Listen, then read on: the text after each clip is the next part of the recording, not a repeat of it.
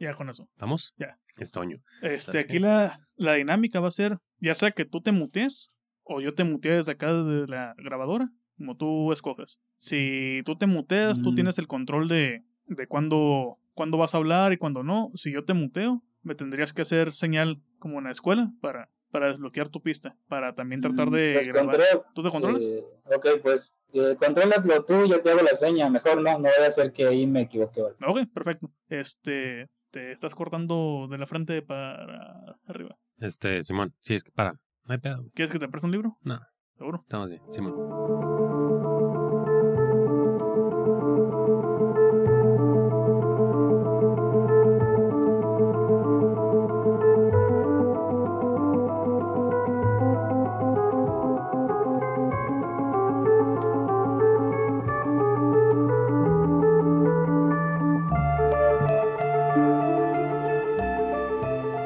Bienvenidos a un nuevo episodio de Para Dormir Después Podcast, un show semanal de libros y películas en donde en cada semana platicamos de aquellas grandes obras que nos han hecho quedarnos pegados a la página o a la pantalla y donde sin importar la hora hemos preferido desvelarnos y dormir después. Yo soy su host Miguel Zárate y me encuentro como siempre acompañado de mi gran amigo y co-host Ramiro Alvarado. ¿Cómo andamos, hijo? ¿Qué pedo, güey? Pensé que ibas a decir que acompañado a la caguama, güey, como hace tres o cuatro episodios.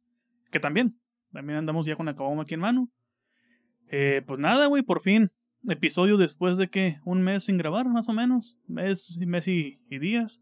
Eh, nos tocó la suerte de que es en presencial por X o Y motivo, que se te atravesó el pozole con casa de la abuela. Este, y pues nada, güey. Ya, después de las vacaciones más que merecidas y, y sigo de vacaciones extendidas aquí, güey, como si fuera pinche el Señor de los Anillos. Pero pues ya, ya mero se me acaba, espero yo. Espero se me acabe primero las vacaciones que el dinero. Ojalá que sí. Ya le urge regresar al laburo. Ya, güey, ya, ya, ya urge la, la chinga de nuevo. Y pues, por fin, episodio nuevo. Episodio que va a ser puente entre temporadas. Ya cerramos temporada 2. Estamos por abrir temporada 3. Ya tengo el episodio grabado y editado. Este, que fue allá en, en las vacaciones chilangas, el episodio. Y este episodio es doblemente conmemorativo. Triplemente con- conmemorativo, yo creo. Primero, especial de Halloween. Segundo, especial de tema sugerido por quien es nuestro invitado. Y tres, con invitado. Así es. Sí, con, con un, con un invitado que teníamos también ya rato, que se había propuesto eh, el episodio, grabar el tema, y que ya estaba también agendado, y que lo bueno es que sí se pudo respetar eh, dentro de lo que cabe las fechas, una semana más, una semana menos, pero no nos pasó de que se pasara un mes, dos meses en, en fechas. La parte mala, para mí, es que voy a tener que editar en turbo, en chinga, el día de hoy para publicar el día de mañana. Así es. Pues ni modo, Así es. Es, es tu labor. Nada más por eso. Porque eres el que sabes. Entonces, pues, yo no sé. Entonces, ni pedo. No, no sabes si no quieres, güey, te vale verga aparte. Entonces, ahí ya es este dos por uno ahí el asunto. No sé si quieres presentar primero el, el tema o primero presento al invitado. El invitado, yo creo. Va, va, va. Entonces, a ver si tengo algo escrito aquí, a ver si me entiendo. Pero, como ya mencioné, el día de hoy tenemos episodio especial por múltiples motivos. Primeramente, episodio de Halloween. Segundo, episodio entre temporadas. Y tercero, tenemos invitado. Y como es de costumbre, tengo algo preparado. Proveniente de las infames tierras donde desplumaron al gallo de oro, en Reynosa, Tamaulipas, llega al ritmo de A mis enemigos el Sugar Daddy oficial de Para Dormir Después podcast, aquel que se ha patrocinado los pines más chingones de A24. Arquitecto de profesión, pero dealer de hilos de arte, arquitectura y películas eróticas por DM. Hoy tenemos episodio con Joaquín Castro, demasiado joven como para tomar omeprazol, pero no lo suficiente como para formar parte del Club de los 27. Este episodio será una mezcla de Fury Road con pelos, mugres y marihuaniza como si fuera un thriller erótico dirigido por Park Chan-wook. Así que, Joaquín, micrófonos todos tuyos. Ah, hola, hola. eh, muchas gracias por, por la invitación. Eh, en especial aquí a Ramiro, que hace unos meses me propuso, me lo propuso y me hasta me permitió ahí elegir el tema. Un tema que de hecho ya habían hablado por ahí un poco sobre el cine y la ciudad. Ahí con Miguel había, había recomendado un libro, algo de Fun City Cinema, creo que se llamaba, que me llamó bastante la atención. Lo voy a comprar, lo voy a comprar. Ya habían hablado ahí un poquito de eso, así que pues como mi profesión creí que era sería buen tema ahí para, para agregar. ¿no? Es un tema que da para mucho. Así es, sí. Es, es un, es, un, es un gran libro este que, que menciona Joaquín, el, el Fun Series Cinema de Jason Bailey, que también es un, es un, es un, es un em, crítico e historiador del cine y como, como dice Joaquín, sobre todo eh, el cine de la costa, que la, de la costa este, ¿no? O sea, el vato le entra todo, pero, pero sí digamos que es un estudioso del, del cine que se filmó a las afueras y en locaciones de la ciudad de Nueva York. Entonces, si usted, como Joaquín, está interesado en adquirir el libro, pues nomás pásale a Amazon, por ahí se lo puede, por ahí se lo puede echar. Promoción no pagada, pero que ojalá nos pagaran, ¿no? Sí, ojalá que sí. Este, ¿qué más iba a decir? Ah, pues, pues ya, ya se presentó el, el episodio, ya se presentó el tema. Joaquín ya lo dijo, Miguel lo dijo, eh, yo no lo he dicho, pero se va a tratar sobre aquellas ciudades que son un personaje más en la película. Eh, yo aquí quise meter un poquito el espíritu de Halloween. No es a, no es a huevo, pero si traen una película de terror en su lista, eh, que la ciudad también sea un personaje, o el pueblo, en todo caso, lo pueden incluir ahí como bonus o algo. Y lista, pues prácticamente es un poco Halloween, así que sí podía saberse en ese sentido. Así es, viejo. Pues sin más que agregar, ¿Por qué no comenzamos por nuestro invitado para ver cómo va, más o menos cómo va a estar la, la sazón del episodio, con, qué es lo que nos, nos, este, con qué abre, pues, para así dar paso a tanto a, a, mi, a, nuestras propuestas, a la tuya y a la mía. Dijimos que iban a ser tres películas por cabeza. Es correcto, van a ser tres películas. Eh, igual, ya sé que me regañan aquí por, porque en el episodio de Halloween pasado me aventé un top 5 con como 15 pilones, pero se pueden aventar los pilones nada más mencionados si quieren, sin ahondar tanto. Yo traigo mi lista como de 8 y aparte traigo una lista de recomendaciones para el final del episodio. Qué chingón quedó ese. pues arráncate, Joaquín. ¿Cuál es tu número uno?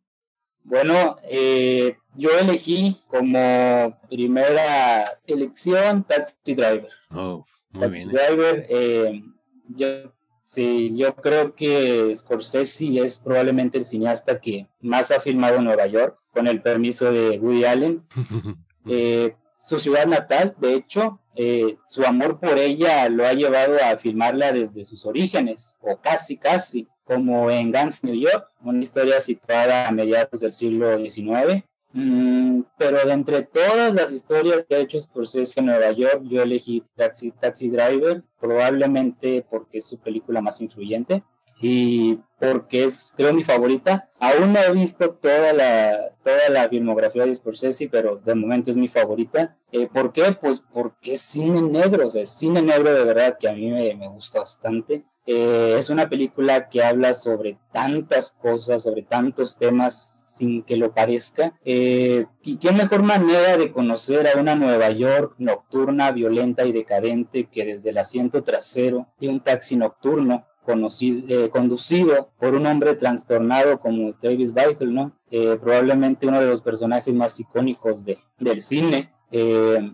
¿Quién es Travis Bickle? Pues es un hombre solitario, veterano de la guerra de Vietnam, cuyos únicos pasatiempos son escribir y visitar cines porno y que busca trabajar como taxista nocturno debido a que padece insomnio crónico. Eso le permite atestiguar la decadencia de su ciudad, eh, una vez que el sol se oculta, y esto es una cosa muy interesante, eh, y Travis lo describe muy bien en una frase, todos los animales salen de noche. Una vez que oscurece las aceras de Nueva York, eh, en palabras de Travis, son tomadas por putas, maricones, travestis, drogadictos. Las calles de Nueva York se llenan de violencia, depravación, y él solo desea que algún día una lluvia se lleve toda esa basura de las calles. Para Travis, Nueva York se ha convertido, y aquí hago referencia a dos ciudades muy célebres, Sodoma y Gomorra, eh, que se han convertido en símbolos de pecado eh, y que al provocar sus habitantes la ira de Dios,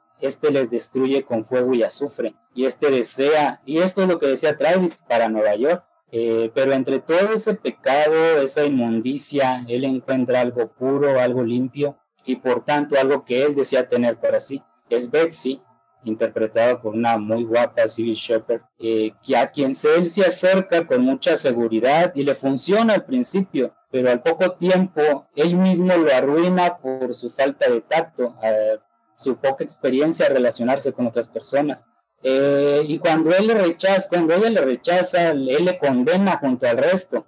Él le dice, vives en un infierno y morirás en un infierno como todos los demás se vuelve así que en el tóxico, eh, ese fracaso aumenta su resentimiento hacia la sociedad que le rechaza, que no le reconoce ni le voltea a ver, se obsesiona con las armas y con llevar a cabo actos violentos. intenta cometer un magnicidio contra un político y después comienza a verse a sí mismo como un héroe, un justiciero para su ciudad y decide salvar a una prostituta, una niña, una muy joven Jodie Foster, de las garras de un proxeneta, y aquí interpretado por Harvey Keitel. Eh, la película también cuenta con méritos técnicos como la banda sonora de Bernard Herrmann eh, y esa pieza de jazz preciosa y que, y que de hecho se integró al proyecto gracias a Brian De Palma. Eh, él no quería participar porque eh, Scorsese le era muy tímido, le daba miedo ofrecerle la propuesta y de hecho Herman, cuando Brian De Palma se lo ofreció, Herman lo rechazó porque él dijo que él no hacía música para taxistas. Pero le, le, presentaron el guion de Schroeder y, y aceptó, aceptó, lo tomó como un reto eh, también otra cosa que destaca mucho del trabajo de Michael Chapman a cargo de la fotografía. Claro. Ese manejo de la cámara, esa manera de retratar a Nueva York en cada trayecto del taxi, eh, cómo muestra sus calles mojadas e iluminadas por la luz neón, y las carteleras de los cines y los teatros, es algo fascinante, porque a pesar de filmar en espacios muy lúgubres, eh, es capaz de ofrecer planos con mucha belleza, y esa secuencia casi al final con esa vista en planta que nos permite ver todo el recorrido de sangre dejado por Travis en su paso por el edificio es algo increíble. Eh, no sé qué más puedo decir, es Palma de Oro, yo creo que de las palmas de oro más merecidas que se han dado en Cannes, clásico moderno, película de culto, obra maestra. Es una película cuya vigencia aún se mantiene. Y, y es que si tú se la pones, yo estoy seguro que si tú se la pones a una persona que no sabe nada de Scorsese, que no ha visto Taxi Driver, y supongamos que hay una versión 4K algún día, eh, y tú se la pones ahí en la sala, ya la hay, no, yo no sabía, eh, se la pones a una persona y le dices que la película es de hace cinco años, te lo cree. Te lo cree porque es una película que es en el fondo una crítica a la sociedad estadounidense. Eh, cuántos hombres, cuántas masacres en los últimos que dos años, tres años han sido llevadas a cabo por un hombre que cumple con esa descripción de Travis Biker, un hombre solitario, eh, nada social, eh, con trastornos, amante de las armas, violento. me parece que ahí sí, ese es mérito de Paul Schrader, quien escribió la, el guion basando en, en experiencias personales. Me estás escribiendo a todos los redneck prácticamente. Sí, sí, es cierto. Esa mancuerna de, de Raider y Scorsese muy buena. De hecho, la película no es necesario que hay, haya asesinos que se inspiren, porque pues en Estados Unidos abunda eso, pero esta película inspiró a John Warnock a, a intentar asesinar a Ronald Reagan en 1981 y de esa manera declararle su amor a Jodie Foster. Eh, Me parece bastante enfermo, pero es, muy, muy interesante todo, esta, todo este tema, ¿no? Esta descripción del hombre estadounidense. Ahorita que escribías a, a, Travis Baker, eh, ¿cuál? Vico, es el baterista de Blink 182, güey. bueno, es que también ya próximo está el concierto. Bueno, mientras, mientras escribías el personaje, me quedé pensando, eso suena muy Rorschach, un, un antihéroe prácticamente que quiere erradicar con toda la sociedad y la mugre de Nueva York. No más faltó que iniciara eh, la presentación o el diálogo con Rorschach Journal, October 10. Sí, este, ahorita digo, primero que todo me parece una, una propuesta fabulosa el comenzar con Taxi Driver de Martin Scorsese, porque como dice Joaquín, es una de las películas emblema, no solamente la filmografía de Martin Scorsese y de, de la carrera como guionista de Paul Schrader, sino también es, es quizás un, un, un, un archivo tan tan icónico para la ciudad de Nueva York, sobre todo partiendo de una época en donde la ciudad de Nueva York era lo que estamos viendo en la película, ¿no? Actualmente las propuestas que tienen que ver con ciudades como piedras angulares quizás parten de lo que ese entorno geográfico fue, y en este caso el hecho de ser un movimiento tan valiente y tan lúcido de hablar acerca de ese entorno en el cual tenemos que eh, partirnos el lomo, pero también este, tratar de, de no perder la vida es también un, un, elemento que le suma muchísimo a la película. Mencionabas la banda sonora de Bernard Herrmann, que es fabulosa, el trabajo de Michael Chapman, que es espectacular. Eh, y, como mencionas, o sea, el, eh, pareciera que es una especie de círculo que, que se va pues volviendo a generar con el paso de los años, con el paso de las décadas. Hoy Nueva York dista muchísimo de ser lo que era en los 70s, en los 60s, incluso en los 80s. Este, incluso eh, Martin Scorsese pues hizo ese, ese, ese gran documental, docuserie hace un par de años que se llama Pretend is a City, en donde habla justamente de cómo ha cambiado la ciudad, cómo si bien sigue siendo esta pieza angular para la cultura norteamericana, pues ya, es ese animal caótico, esa, esa piedra angular quizás del cómo el arte, pero no el arte, no el, el, high art, ¿no? Lo que dicen, lo que se ve en los museos y lo que solamente las grandes cúpulas tienen acceso, sino ese arte que se cocinaba entre las calles, entre los bares, en las salas, en las afuera en los escaparates de los cafés también eh, era, era, era un cúmulo para poder, para poder este, exacerbar las, a las masas, ¿no? Eh, a mí me parece que, como dices, Taxi Driver es una película que se siente súper vigente, no solamente por los temas, sino también por la forma en la que está rodada,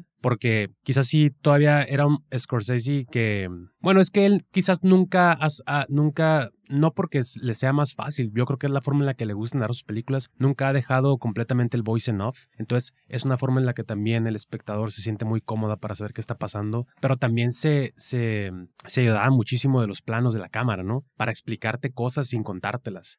Era la exposición justificada, ¿no? ¿no? No la exposición por puro no van a entender, sino dar un poco más de contexto del entorno o narrar algo que va más allá de lo que estamos viendo, algo más este, mental, algo más del, del, del lugar del personaje. Así es. Y a mí me, a mí me fascina Taxi Driver. Eh, creo que también es de mis, de mis favoritas, top 5 sin, sin pedos. Pero pues, no sé si quieras agregar algo más, Joaquín. Ramiro, no sé si quieras agregar algo más. Yo nada más el, el que, pues si no figura en mi lista, eh, la película es este meramente porque quise salirme un poquito del, del, del lugar común. Este, y creo que caí en otro lugar común, pero muy, muy, muy yo.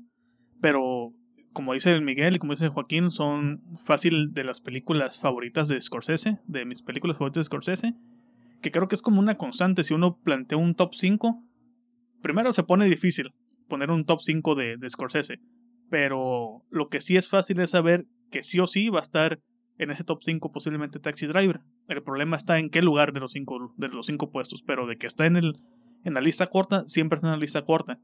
Eh, la otra cosa, Paul Schrader también como, como guionista, que lo vemos, pues se hizo la, mancuerna prácticamente los dos güeyes que querían ser sacerdotes.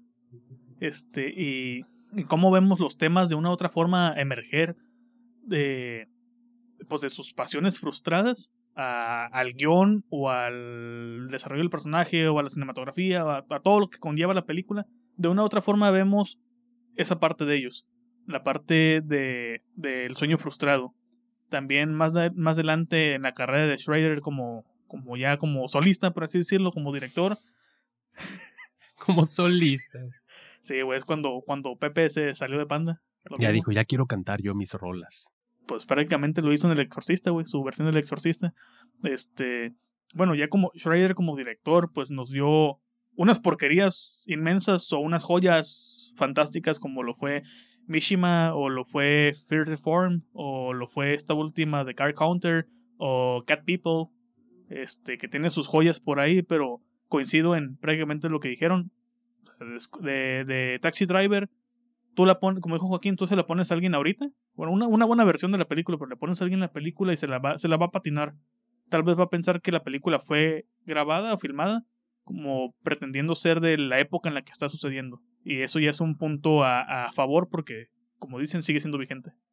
Sí, pues, ah, de hecho, eh, yo creo que si no, si no estuviera en Nueva York, no sé cómo habrían hecho Taxi Driver. taxi Driver en Nueva York es Taxi Driver. Eh, yo creo que hay, hay, algunas veces en las que, hay aquí escribe algo pequeño, eh, hay algunas veces en las que la ciudad eh, más allá de ser eh, un mero fondo, un mero escenario, cobra mucho protagonismo y sucede que, el, que se convierte en el elemento narrativo más importante de la historia, de manera que es difícil desligar la obra de la ciudad. Y me refiero a obra porque no solo ocurre en, la, en el cine, también en la literatura, tenemos ahí varios ejemplos. Eh, y quisiera usar de ejemplo ahí eh, una entrevista que hicieron en 2021, la revista Gato Pardo, a, Christopher Doyle, que es el director de fotografía favorito de Kar Wai.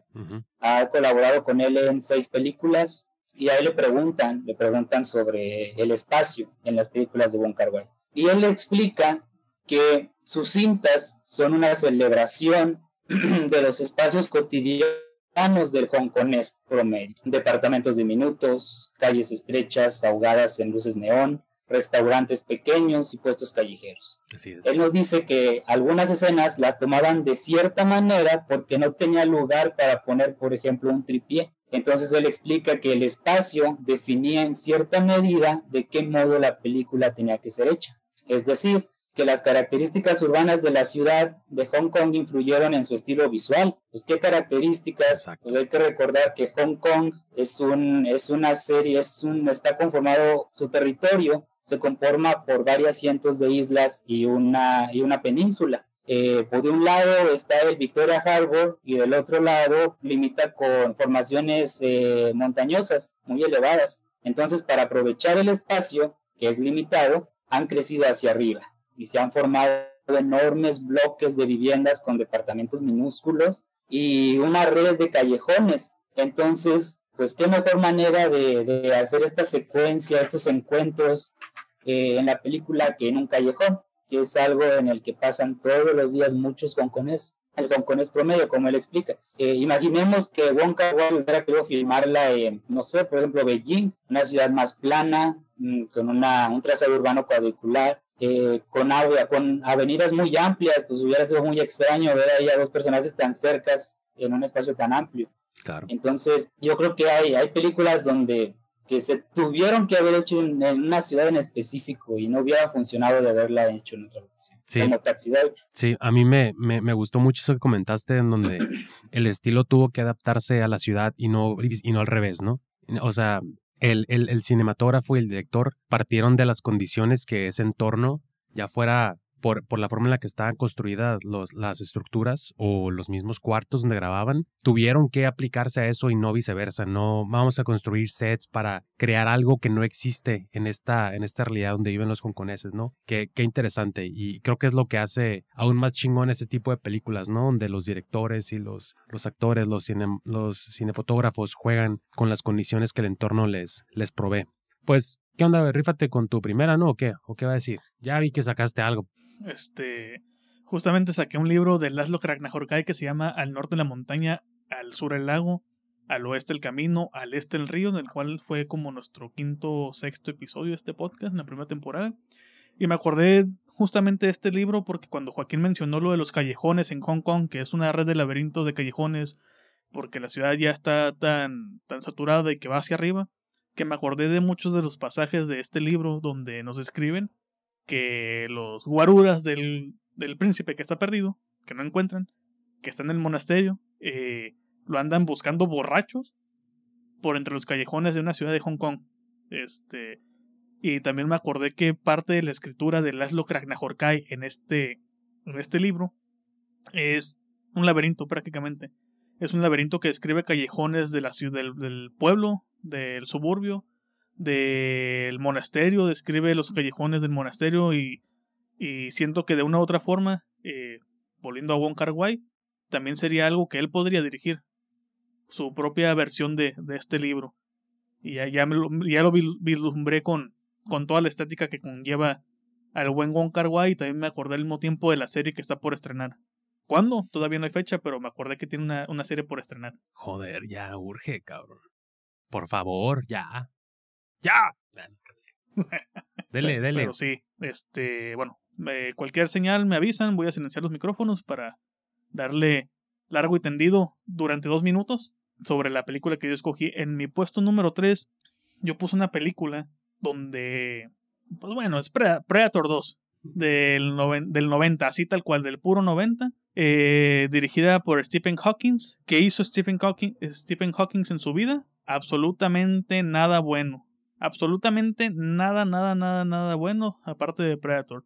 Eh, tiene la de Nightmare of on Elm Street, la 5, Lost in Space, The Ghost of the Darkness y varias hay películas malonas. Este, también su director de fotografía, lo único bueno que tiene en, en toda su carrera es este Depredador prácticamente, porque también lo siguió en casi todas las películas que este cabrón dirigió. Entonces, así como que tú digas muy buena, muy buena su carrera fuera de esta película, pues no. Pero ¿de qué trata este Predator 2? Pues prácticamente en un futuro no muy lejano, en 1997, en la ciudad de Los Ángeles. Los Ángeles está sufriendo su peor ola de calor, lo cual ya no es mucho decir porque Los Ángeles siempre se están incendiando o lo que sea en la actualidad. O sea, sí la, la tiraron de una otra forma, nomás le fallaron como por 20 años. Este, está sufriendo una de sus peores olas de calor y aunado a la ola de calor, está en una de sus peores crisis de violencia entre los carteles de la droga, entre los de Jamaica y los colombianos. De hecho, la película inicia con una toma en helicóptero que se asenta en un edificio y está emulando la vista del depredador. Desde que inicia la película estamos viendo la perspectiva del, depredador, viendo cómo se están matando a estos pendejos en la calle. Acto seguido, como si fuera pinche Don JPKA motherfucker, llega Danny Glover, que es uno de los investigadores, y llega en modo Rambo, estampando su carro, dándole en la madre a los que puede, de los, de los traficantes que están dando la balacera en la calle. ¿Para qué? Para meterse a un edificio y después darse cuenta de que despellejaron absolutamente a todos y no encuentran la explicación lógica de cómo sucedió esto y están barajando la opción de, güey, este cabrón está colgado como a 4 metros de altura en un lugar donde no es de fácil acceso, ni siquiera tú cargando, cargándolo lo podrías llevar a esa altura. Y luego tenemos una toma justamente en el techo, ¿no? Del, del edificio. Sí. El techo blanco.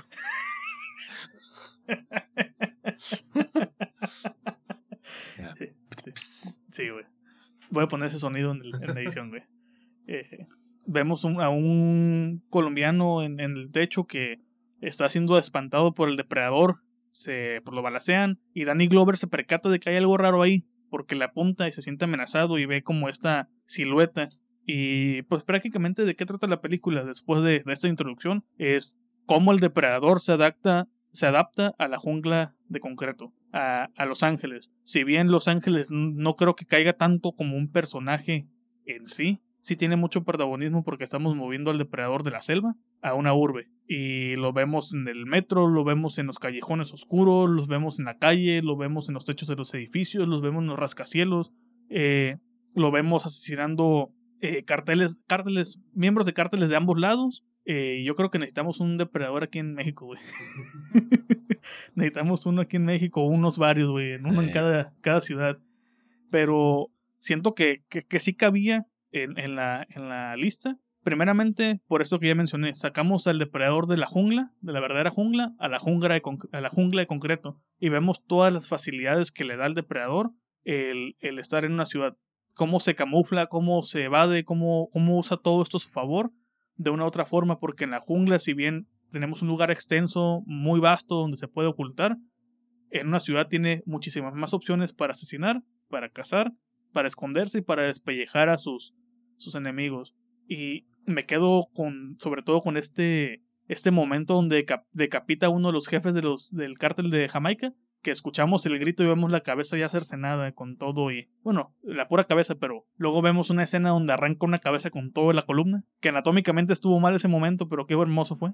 Este, y pues sí, prácticamente eso es, de, es para mí el aplicando un poco la doble de, de que Depredador entraría en la lista de ciudades que son protagonistas de una otra forma. Y aparte entra para la temática de Halloween. Buena película para ver en Halloween. Sí, porque aparte, em, como dices, sí, la premisa hasta en el póster, ¿no? Decía que ahora en la ciudad, casi casi. Y pues sí lo vemos, lo vemos moviéndose a través de edificios, a través de facilities, como oficinas, este, y pues estuvo muy chingón como el, el departamento de producción también utilizó mucho el pedo de las estructuras y edificios para crear una especie de, de gato y ratón, pero como siempre sabemos, ¿no? La premisa del depredador es que siempre hay un humano que le va a, plantar cara a este cabrón, ¿no? Que le va a romper su madre. Y lo chistoso también es, la película se estrena después de Alien 2, de James Cameron, unos cuantos años, y tiene uno de sus personajes, tiene a, Bill, a uno de sus actores, a Bill Paxton, dentro del crew, y aparte no nada más eso, sino que es la película que hizo posible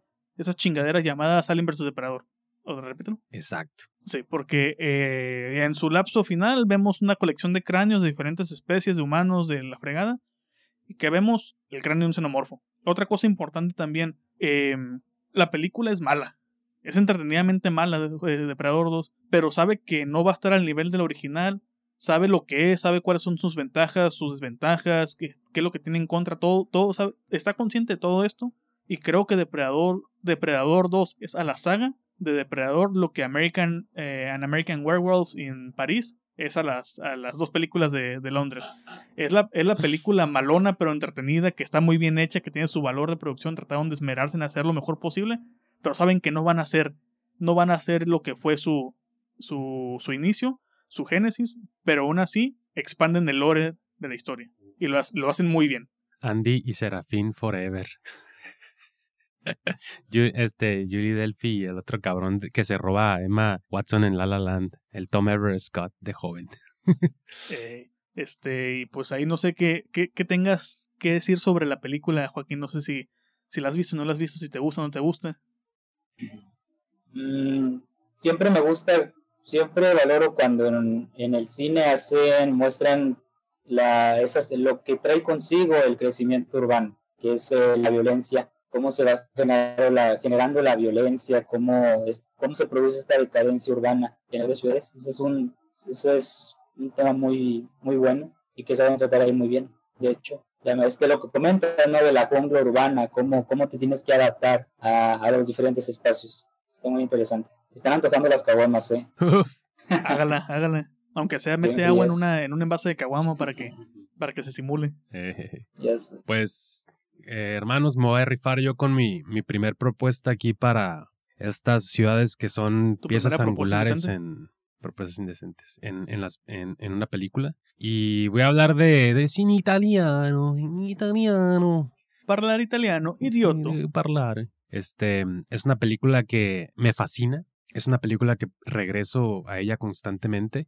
Eh, porque creo que tiene muchísimo de los temas que a mí, que a mí me apasionan, ¿no? Eh, muchísima arquitectura, que digo, ahí pues no, nos barre Joaquín, ¿no? Él es el mero mero. Muchísimo, habla muchísimo de arte, de literatura, pero también de crítica de arte y crítica literaria. Habla acerca de esas grandes esferas de donde se, se juntan, digamos, las figuras de intelectuales, véase si es, si es en, en un país o en otro. Y también habla acerca de cómo es que esos esos lugares donde vivimos, que pueden ser a grandes rasgos cotidianos, pueden esconder quizás también muchísimas cosas dentro. Y no me refiero a otra película que a La Grande Bellezza o The Great Beauty de Paolo Sorrentino. Es una película que ganó el Oscar a Mejor Película Extranjera en los Oscars de 2014, o sea, la película es de 2013, y era la favorita para ganar en el Festival de Cannes de dicho año, pero pues llegaron, llegó una película con muchas escenas lésbicas que se llama Blue is the Warmest Color y... Casi no te gusta. Y se lo quitó. Fíjense que yo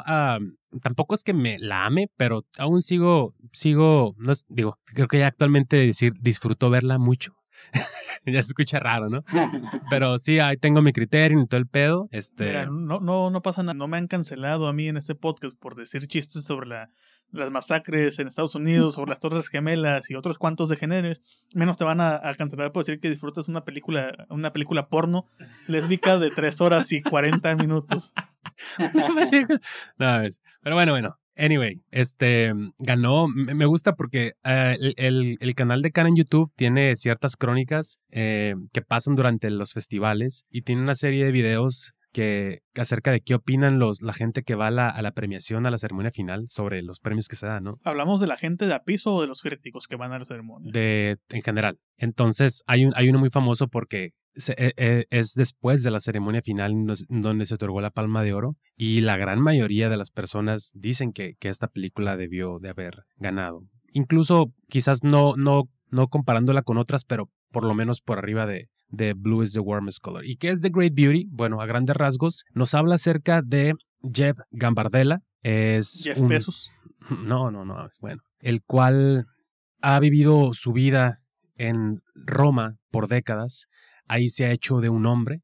Él fue un escritor en el pasado, el cual tiene en su haber una novela que marcó un hito en los círculos romanos que se llama la máquina humana, la cual sus, sus peers, sus camaradas, la, ven con reverencia, pero pareciera que tanto la crítica especializada como eh, los lectores nunca acogieron y digamos que nunca pudieron ver en ella lo que realmente lo que realmente había, ¿no? Digo, nunca vemos como tal en qué consistía la misma, salvo algunos pasajes que uno de sus más fervientes colaboradores suele hacer para cuando Jeff Gambardella se tira al piso, él lo levante de alguna manera anímica. Pero también lo vemos a él recorriendo las calles de Roma de noche, después de los paris que se avienta. La película empieza con una gran, con una gran fiesta, como que te sube acá el, estado de ánimo y donde una pinche fiesta como nada más los italianos saben hacer, ¿no? Fiestas y bodas a la italiana. Eh, Simón, o sea, en, el techo de, de un edificio, todos bailando la colita,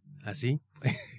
Yo creo que debe ser como una especie de su caballo dorado, algo por el estilo. Em, y mientras esto pasa, eh, Gambardella reflexiona no solamente acerca del, del absurdo, de esta vida exquisita, privilegiada a través de pláticas con sus, con sus amigos, sino también acerca del arte, porque ahora él ya es un crítico de arte, entonces lo mandan su, su editora a, ver varias exposiciones de arte donde, digamos, en la primera parte de la película destaca una que es que va a haber una, una exposición donde una, una muchacha, una, una artista, eh, corre y choca de frente contra una pared y digamos que Crash, se, ¿eres tú? Se, madrea, eh, pero es, es, una especie como de, de, pues de exposición un poco extravagante, ¿no? Entonces Jeff va a la entrevista y quiere saber un poco en qué consiste este performance, ¿no? Y ella le dice que no, que que es una especie de energía y que ella y las energías, y habla en tercera persona de sí misma, ¿no? Y le dice, pero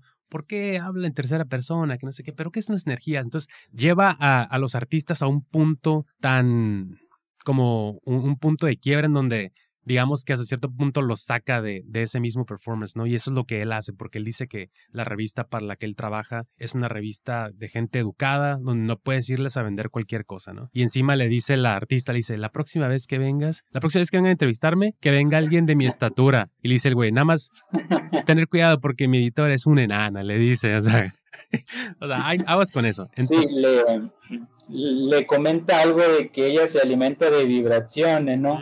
Y dice, pero yo quiero saber qué es vibraciones. Y dice, no, yo no sé qué es, yo no sé qué es. No lo sabe, no lo sabe. es, que, es que es un cilindro como de 30 centímetros y como de 5 de diámetro, güey, que usa pilas doble. No, güey. ya, ya se fue la chingada. Pero bueno, eh, a mí me, me, encanta, me encanta esta película.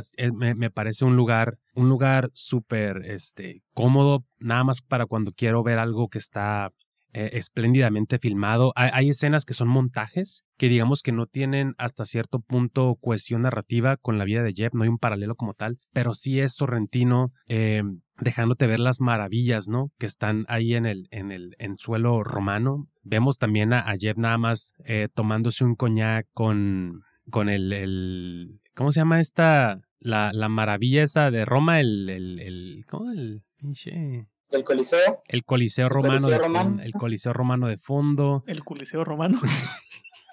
no, bueno, este güey. Está desatado. Una vista muy privilegiada que tiene desde la Roof Garden, ¿eh? Sí, ¿no? me imagino que es me imagino que es súper exclusivo ese onda o, cómo está tú tú eh, pues eh, pues fíjate que hace no me acuerdo si fue un año dos años una una lo estaban vendiendo estaban vendiendo ese ese departamento con esa vista no recuerdo cuánto costaba pero pues sí o sea millones lo vale lo vale la verdad. Sí imagínate imagínate. Y digo, digo también este vemos cómo Jeff Gambardella va a... O sea, como a mí lo que me gusta es que él, él, lo dice y, y, es una escena, quizás una de las escenas más famosas de la película cuando una de las amigas de, de este grupito muy exclusivo de, de, de, de, amigos se reúnen en las noches en, en, esta terraza para platicar y para divagar y para, para hablar de sus desgracias, pues como que ella, ella les habla un poquito como con el cuello alzado, güey. Y Jeff le dice, pues oye, deberías de ser menos condescendiente y, y, hablarnos con verdades, porque todos aquí nos juntamos para, para como tal, este, exponerlo lo que somos sin tapujos y sin, sin ya fuera de todos estos reflectores, pero a, él lo ven también como esta figura de apoyo y como esta figura que no, no es como que sea un hombro para ellos, pero sí es, es, un, es un ente que para ellos les sirve como una manera de, de expresarse sin siquiera estar como tal en su en, en lo que ellos hacen en el día a día en su trabajo. Un punto de referencia. Quizás, puede ser. Sí, entonces yo creo que además de todo este pedo de, de la alta cultura romana y también esta, este, este repito, este, este círculo de, de, de pensadores y de críticos y de artistas, algo que me gusta es que Jeb algo, algo de su pasado regresa a la película de la historia y es que un amor que tuvo durante su juventud regresa ya no de forma viva, sino a través del que fue su esposo una vez que ellos dos se separaron. Es uno de estos pinches amores, güey, con los que te topas una, una vacación. ya sabes a dónde va a referencia, Ya ¿no? sé a A- dónde va. a Lyon France. A León, León.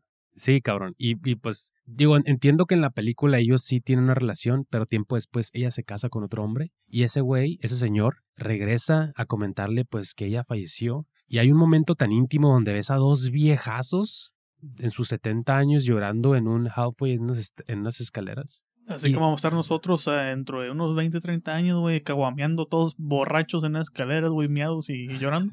Algo así. Y, vemos una serie de flashbacks de cómo ellos se conocieron y cómo también, pues, a pesar de todo lo que ha, ha- todo lo que ha vivido y todo lo que ha lo- logrado Jeff Gambardella, pues, siguen estas vivencias teniendo cierto peso en, en, en su, en su vida, güey. Y pues, Joaquín, no sé si quieras agregar algo con relación a The Great Beauty.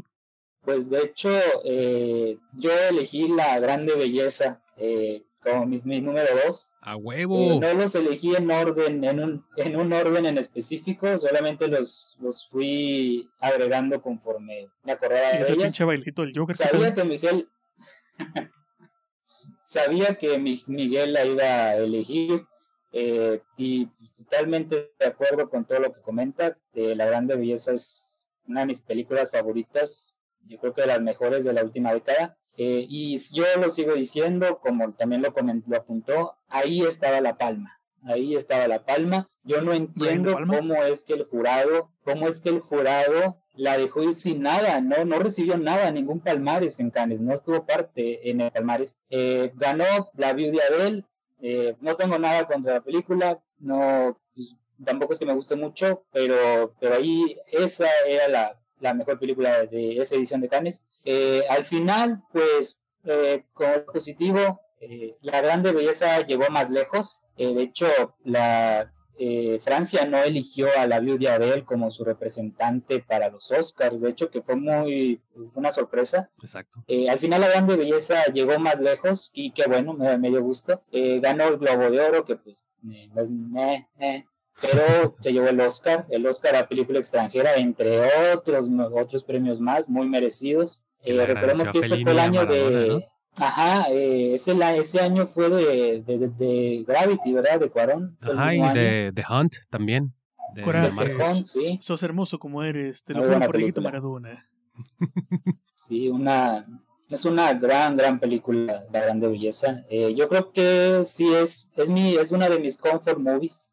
Eh, yo leí cosas muy positivas de Cannes, desde entonces estaba eh, muy desesperado por verla. La vi tres veces cuando, ya cuando salió. Eh, y pues bueno, yo voy a, hacer nada más complementar lo que, lo que dijo Miguel. Y quiero agregar un poquito de otras dos películas. Ahorita hace un momento hablamos de Taxi Driver y a mí me gustaría antes de comenzar con esta obra de, Sor- de Sorrentino, me gustaría comparar Taxi con Manhattan. Eh, hay dos pequeñas referencias. ¿Por qué? Pues porque mientras Scorsese nos da un retrato decadente y oscuro de Nueva York, eh, Woody Allen en Manhattan, que pues una de sus cintas más importantes, a mí me Claro, gusta mucho, a mí también. siempre. y en, eh, sí, en, en la cual nos ofrece una imagen muy romántica de Nueva York, que es prácticamente un homenaje de Woody Allen a Nueva York. Eh, nos ofrece unos planos muy hermosos en blanco y negro de, la- de los principales iconos de la ciudad. Eh, a car- fotografía a cargo de Gordon Willis, increíble su trabajo en esta película. Eh, ¿Por qué comento esto? ¿Por qué hago estas comparaciones? Pues porque vemos cómo dos hombres filman una misma ciudad. Eh, vemos dos géneros muy diferentes. Por un lado, cine negro con crimen, violencia, y por el otro una comedia, una comedia ligera, con humor, romance, de esos que Woody Allen sabe, solo Woody Allen sabe hacer. Eh, pero lo que lo más importante de esto es cómo perciben una cómo perciben cada uno Nueva York, la percepción de una ciudad, la percepción que un habitante tiene de su ciudad, ya sea buena o mala, depende de varios factores, eh, ya sea su clase social, su nivel de ingresos, la zona de la ciudad en que vive, su barrio, su colonia, el, el ambiente familiar. Eh, y aquí es donde me resulta interesante lo que Sorrentino hace ah, eh, en La Grande Belleza con Roma, porque toma un camino diferente al de, al de Woody Allen y al de Scorsese. ¿Por qué? Porque al darnos una, nos da una imagen de Roma, por decir, imparcial.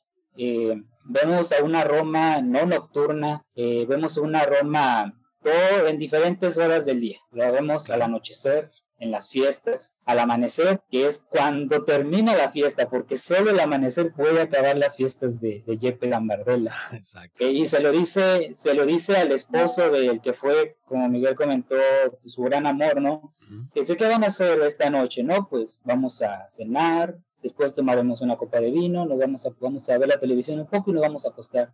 ¿Y tú qué vas a hacer? Dijo, yo, pues yo voy a andar de fiesta, yo voy a andar de fiesta, voy a embriagarme, y pues no voy a acabar hasta la mañana. Cuando ustedes estén levantando, cuando ustedes apenas estén levantando, yo apenas me voy a a dormir. Y hasta incluso a su casera, a su trabajación, a su empleada doméstica le dice, para mí las mañanas son muy extrañas, porque pues prácticamente toda la mañana está dormido porque pues, está curando la, la, de la peda, ¿no? Se está recuperando de la peda. Me recuerda a alguien, pero que no se está curando la peda, pero que se despierta a veces medio tarde. Acá yo presente. Em, entonces, eh, comento que Sorrentino es imparcial porque vemos cómo, los, cómo, cómo la viven sus habitantes, cómo los, habitantes de Roma la viven y cómo los turistas y cómo la ven los turistas, porque de hecho así es como comienza la película, a, previo a la secuencia, a la gran secuencia de la fiesta, está muy chingona la fiesta. Vemos un grupo de turistas que llega en un bus, anda de tour eh, y están fotografiando los monumentos, viendo, viendo el skyline y, eh, y, vemos la admiración que sienten por Roma, ¿no? La ciudad eterna, eh, muy célebre, muy famosa, pero de, um, permítanme, y es que es una, en sí, lo que Sorrentino hace con la grande belleza es una sátira, es una fuerte crítica a la sociedad italiana. De hecho, a lo que yo investigué por ahí, pues encontré que fue, fue, dividió muchas opiniones en Italia porque, porque pues por ejemplo, solo revisemos el, el monólogo de la primera charla entre Jeff y sus amigos al hablar de Roma. Eh, Jeff, dice, los mejores habitantes de Roma son los turistas. Ya con eso te imaginas lo que te viene y de hecho ya viste algo de eso en, en su fiesta de 65 años. Uno de sus amigos le responde, somos y seremos un país de mercaderes y tenderos. A lo que su amiga Estefa, que comentaste hace un momento, ella declara, en Roma no puedes destacar más de una semana. Luego te llevan de vuelta a la zona de los mediocres. Roma es colectivismo puro. Sorrentino enfoca la atención de la película en una clase alta que se descompone, una clase privilegiada. Eh, cuya distracción es ahogarse en la fiesta, en el, baile, el alcohol, las drogas. Pero Roma siempre está ahí, eh, siempre está ahí imponiendo, imponente, con sus edificios, sus monumentos, siendo testigo de los excesos de su sociedad. Y por momentos irrumpe y protagoniza secuencias muy bellas como en la que Jeb y su amiga se escabullen de la fiesta eh, y recorren los palacios de Roma. y la pantalla se inunda, sí, la pantalla se inunda de su arquitectura y obras de arte renacentistas y barrocas. Es, es impresionante, ese impresionante mérito es de Luca Bigassi, director de fotografía, y yo ahí en, ahí en Twitter sigo ahí a varios personas involucradas mucho en lo que es la historia, la historia del arte y la arquitectura, el diseño. Y hay como que mucho consenso en el amor que se le tiene a esta película porque, porque te trae todo este recuerdo, ¿no? Del periodo romano, del renacimiento, del párroco. Es una, es una preciosidad para aquellos que se involucran en lo que es el tema del arte. Pablo Sorrentino literalmente nos da un tour por toda Roma, empezando por el departamento que comenta Miguel, con esa vista privilegiada del Coliseo, nos lleva por la Piazza Navona, los palacios del Barberini, el Spada, la Fontana del Aqua Paula, eh, el Tempietro de Bramante, que está en la Academia de España, el acueducto de Claudio, donde está esta que se alimenta de vibraciones, se, se da ahí un madrazo en uno de los, una de las columnas del, del, acueducto de Claudio, la Fontana di Trevi y las termas de Caracalla, que es donde ocurre el acto de magia de la jirafa. Ajá. Eh, me mamá ya en el final hablabas de las vibraciones, se escuchaba un sonido como de payaso de fondo. sí, pasó aquí algo. Creo que pasó el elotero, ¿eh? Ay, pinche raro su, su sonido de elotes, ¿no? ya, ya en el final eh, nos muestran eh, la, la, misión que tiene la monja, que le dicen la santa, ¿no? Que es como una referencia a la, a la Madre Teresa. Bueno, yo lo entiendo como referencia a la Madre Teresa. eh, que llega a la escalera santa de la Basílica de San Juan de Letrán. Eh, ahí no lo explican, no lo explican bien, solo mencionan que ella va a ir, más no explican qué hace importante ese lugar. Ahí lo voy a explicar un poquito. Eh, pues bueno, eh, en la película menciona que la monja tiene que ir a hacer una especie de manda. Pues en este lugar, esta basílica, es un lugar venerado por los católicos, porque se trata de una escalera de 28 peldaños que fueron llevados a Roma eh, por allá como reliquia, por allá del 326, eh, por Santa Elena, madre de Constantino. La, Santa Elena se convirtió más adelante en, santa, por la iglesia eh, católica y ortodoxa. Eh, ella se convirtió al cristianismo y se cree que ella influyó mucho en que Constantino eh, se convirtiera también al, cristianismo. Ella viaja a Tierra Santa en busca de, de sitios de buscar los sitios y los objetos mencionados en la Biblia. Aquí encuentra, se dice, porque no hay evidencia arqueológica, que encuentra las escaleras del pretorio de Jerusalén, donde se llevaban a cabo los juicios y donde, según eh, la Biblia, eh, Poncio Pilato pudo haber presidido el juicio a Jesús y donde sería condenado a la crucifixión. Y ahí que los creyentes la usara, la, la suban de rodillas. Eso explica por qué la monja con mucho esfuerzo la sube. Yo no estoy muy de a favor de hacer eso. No se arrodilla, a menos que sea para dar una buena blowjob. digo, bro, digo. Ya es porque es el la secuencia... de, películas eróticas y todo por día. no sé de qué cosa erótica diga, ya no le pasó nada, no sé, no sé. Eh, la secuencia en los créditos también es muy simbólica, eh, quiero agregar. ¿Por qué? Porque si han visto los créditos, la película termina con un traveling eh, por el río Tíber. Sí. Eso es simbólico. ¿Por qué? Porque Sorrentino, después de habernos llevado darnos un tour por toda Roma, literalmente, termina la película en donde Roma nace, en donde todo comienza. ¿Por qué? Porque ¿dónde se origina Roma? ¿Dónde nació Roma? Roma nace a las orillas del río Tíber. Eh, Roma no existiría sin el río Tíber. Entonces es ahí muy simbólico eh, esa, esa, ese final al inicio, al comienzo. O así es como yo lo considero. Es un truco.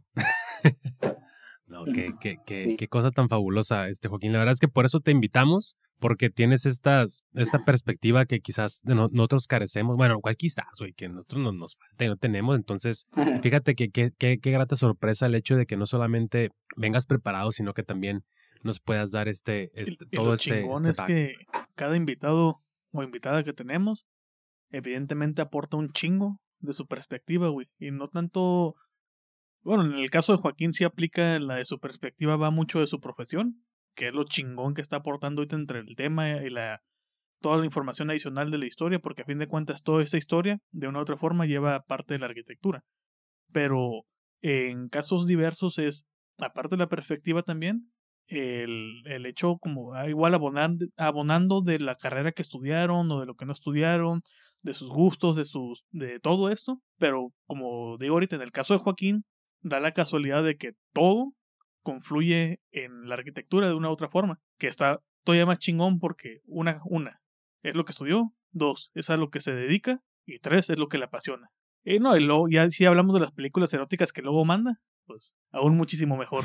A ver, pues vete con tu número dos. Solo es, solo es servicio a la comunidad.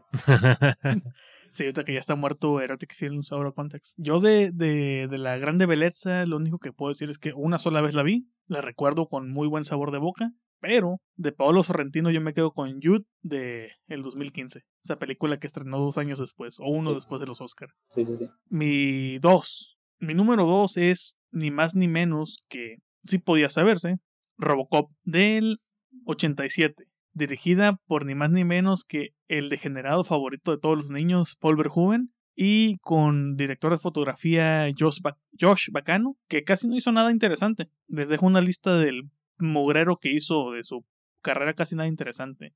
Él fue el director de fotografía de Das Boot, Total Recall, Show Gear y Starship Troopers, entre otros. Pues de qué trata Robocop? Estamos viendo una Detroit que está al borde del colapso social y financiero. O sea, no veo una diferencia entre el Detroit de esa época de la película y el Detroit actual. Yo veo exactamente lo mismo. Este, y aquí lo más importante es que las empresas privadas tienen el control de la ciudad, en específico del cuerpo de policías. La, la, empresa principal es la OCP, que es como, como en toda buena película tiene que ver la corporación mala, que es la que quiere quedarse con el control de absolutamente todo. Pero esto nada más es como que el trasfondo y la historia que está en primer plano, porque se, me hace muy curioso en Robocop que el trasfondo no existe porque el trasfondo está en primer plano. Y el... Y el Ahorita que dijiste que las empresas privadas controlan todo este pedo de, de los estados y los gobiernos, en Bardo, Amazon compra Baja California, perro. Mira, yo creo que si Amazon realmente compra Baja California, tendríamos un nivel de vida muchísimo mejor, güey. No es queja. Mira, ya, ya, ya tenemos el facilities ahí en Cartonlandia. Así que por ahí pueden empezar. Ah, eh, dato curioso, Joaquín busca Cartolandia Amazon Tijuana. Nada más para que te pegues el chute ahí de, de esa información. Bueno. Eso, eso sí es distopía y no mamadas. De las de William Gibson, más o menos.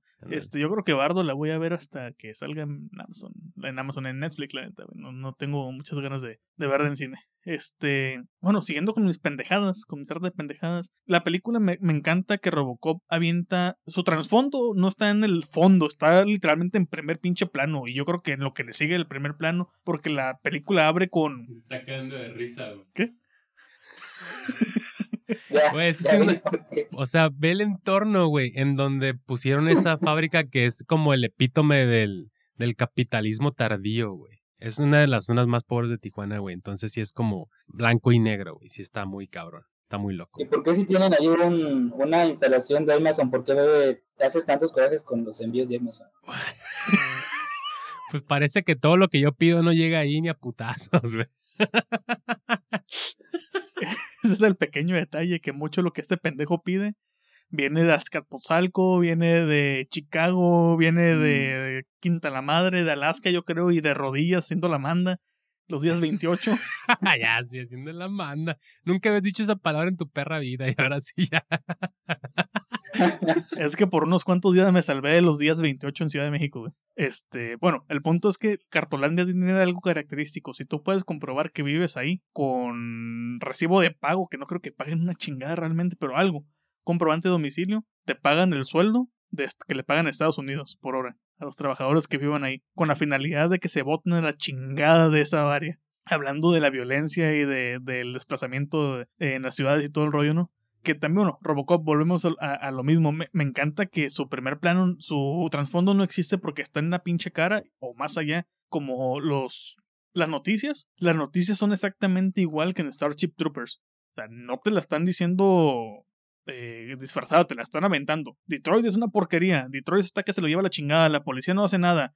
Necesitamos este, que las corporaciones nos apoyen. Y oh sorpresa, la UCP, que también es dueño de ese, de ese noticiero, está promoviendo su, su plan para meter policías robots, en este caso los robots perros de dos patas raros, esos que, que no sirven para pura chingada. Eh, y luego tienen otro plan de fondo que es un robot policía. Pero oh, sorpresa, necesitan a alguien que esté dispuesto a donar su cuerpo voluntariamente a fuerzas. Y le tocó bola negra a Alex Murphy, que es Peter Weller, que él haciendo su rondín con su compañera, eh, se desata la, balace- la balacera, se lo carga la chingada, y cuando despierta, el cabrón es noventa y tantos por ciento cyborg, y el resto de carne que tiene ahí es porque pues seguía entero prácticamente. ¿Y de qué trata la película? Pues trata de cómo este robot entra en, bueno, entre los tantos temas que menciona, cómo este robot entra en vigencia, por decirlo de una forma, y empieza a patrullar las calles. Y vemos exactamente cómo se empiezan a cagar todos como si fuera lo que The Batman quiso hacer, mostrando a de que los, los criminales tienen miedo, pero acá sí le tenían miedo a Robocop prácticamente. Pero el tema central,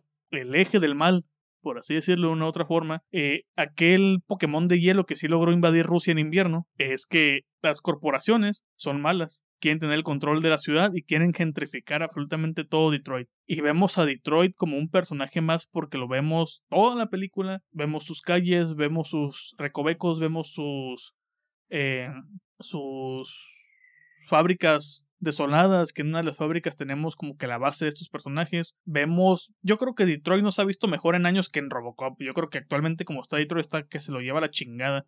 Detroit le queda como un como un este video de turismo de la ciudad a comparación de cómo está actualmente. Entonces, me gusta mucho, principalmente creo que no otro director no lo hubiera podido dirigir y tenemos la muestra de las secuelas, de las series animadas para niños o del remake de José Padilla. Yo esperaba mucho de ese director y se fue a la chingada de forma épica, en que si alguien podía dirigir Robocop era Paul Verhoeven, que él no lo quería dirigir, su esposa tuvo que rescatar el guion de la basura y decirle, estás pendejo, ¿qué te pasa, mijo? Ponte a dirigir esta chingadera, por favor. Y tenemos lo que tenemos, y hace poco hubo una remasterización, bueno, la remasterización ya existía en DVD y en Blu-ray, pero hace poco se reestrenó en cine y yo creo que en su vida se ha visto mejor Robocop que actualmente. Y, y qué, qué, qué pasada de, de película, qué pasada de experiencia verla en el cine. Sigue siendo dinámica, sigue siendo entretenida, sigue siendo violenta, aún hasta para los estándares de hoy donde tenemos el gore con alto detalle. Es una película que sabe cómo ser acción sin ser vertiginosa. Sabe tener una acción pausada, sabe dosificar sus momentos de acción, sabe cuándo tiene que tener su narrativa. Los encuadres que tiene están por algo ahí. Me gusta mucho el momento donde ya vimos a Robocop, ya sabemos cómo es físicamente, pero aún así no lo esconden a la vista esas tomas por detrás de las rejillas de la comisaría, donde ya vemos a Robocop en todo su esplendor, lo vemos de, altura, de forma, pero no nos niegan la presencia del mismo hasta que lo tenemos totalmente de frente, hasta que lo podemos ver con todo lujo de detalle. Y creo que, como decía Joaquín, mencionando lo que yo había comentado junto con, con Predator 2, el crecimiento de las ciudades va acompañado del incremento de la violencia. Y en este caso, Detroit es el ejemplo perfecto del crimen organizado, de la violencia, y la película versa principalmente sobre eso, junto con lo de las corporaciones que son malas, que quieren gentrificar, que tienen el control, una y otra eh, cosa. El incremento de la violencia está en las ciudades. Y en este caso, en todas las películas que yo escogí, el eje central es la violencia en las megaciudades. Porque la tercera película, que es mi número uno, no los va a decepcionar en este sentido. Entonces, no sé si si tengan algo que aportar ahí, este Joaquín, Miguel, al respecto de Robocop. Esta película no la veo desde que la vi en el cine hace poco, pero desde entonces. Entonces, Joaquín ya levantó la mano, déjale, doy. Cinemex la trajo a, cines. Eh, yo llevaba años, años que no veía Robocop. Y yo me acuerdo que de niño, yo creo que como muchos, de niño la veíamos aparecer cada fin de semana en Canal 5, en Azteca 7. ¿Cómo? ¿Cómo, ¿Cómo accedimos a esa película tan morro? Azteca 7 y Canal 5 nos formó como cinéfilos, y siempre lo he dicho. Sí, eh, yo, yo creo que hasta aburría, ¿no? Porque yo otra vez Robocop en Y, y yo la quise ver otra vez y la verdad es que me llevé una sorpresa porque yo no la recuerdo así. Obviamente eh, en televisión debieron haberla censurado.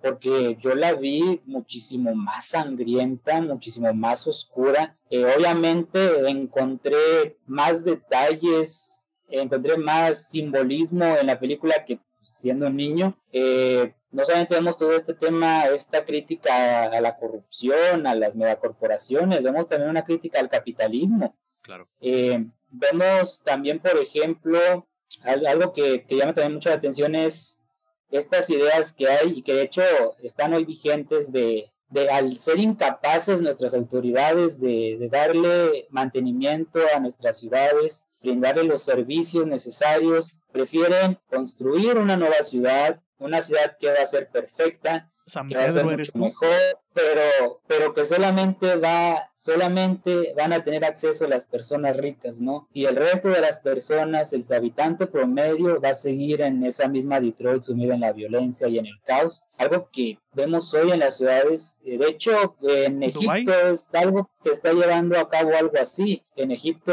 ya dijeron de plano, ya las autoridades dijeron la ciudad es un caos, ya, van, ya hay un plan, ya un proyecto, ya un master plan para hacer de New Cairo, que va a ser la nueva capital de, Egipto. Sí, vi esa información justamente de lo que mencionas de la ciudad y que quieren, nomás porque dicen que pueden, quieren ser más excesivos que, que Dubai, ¿no? Quieren tener, creo que, tres o cuatro cosas más grandes que Dubai, como de una competencia de medirse a ver quién la tiene más grande. Sí.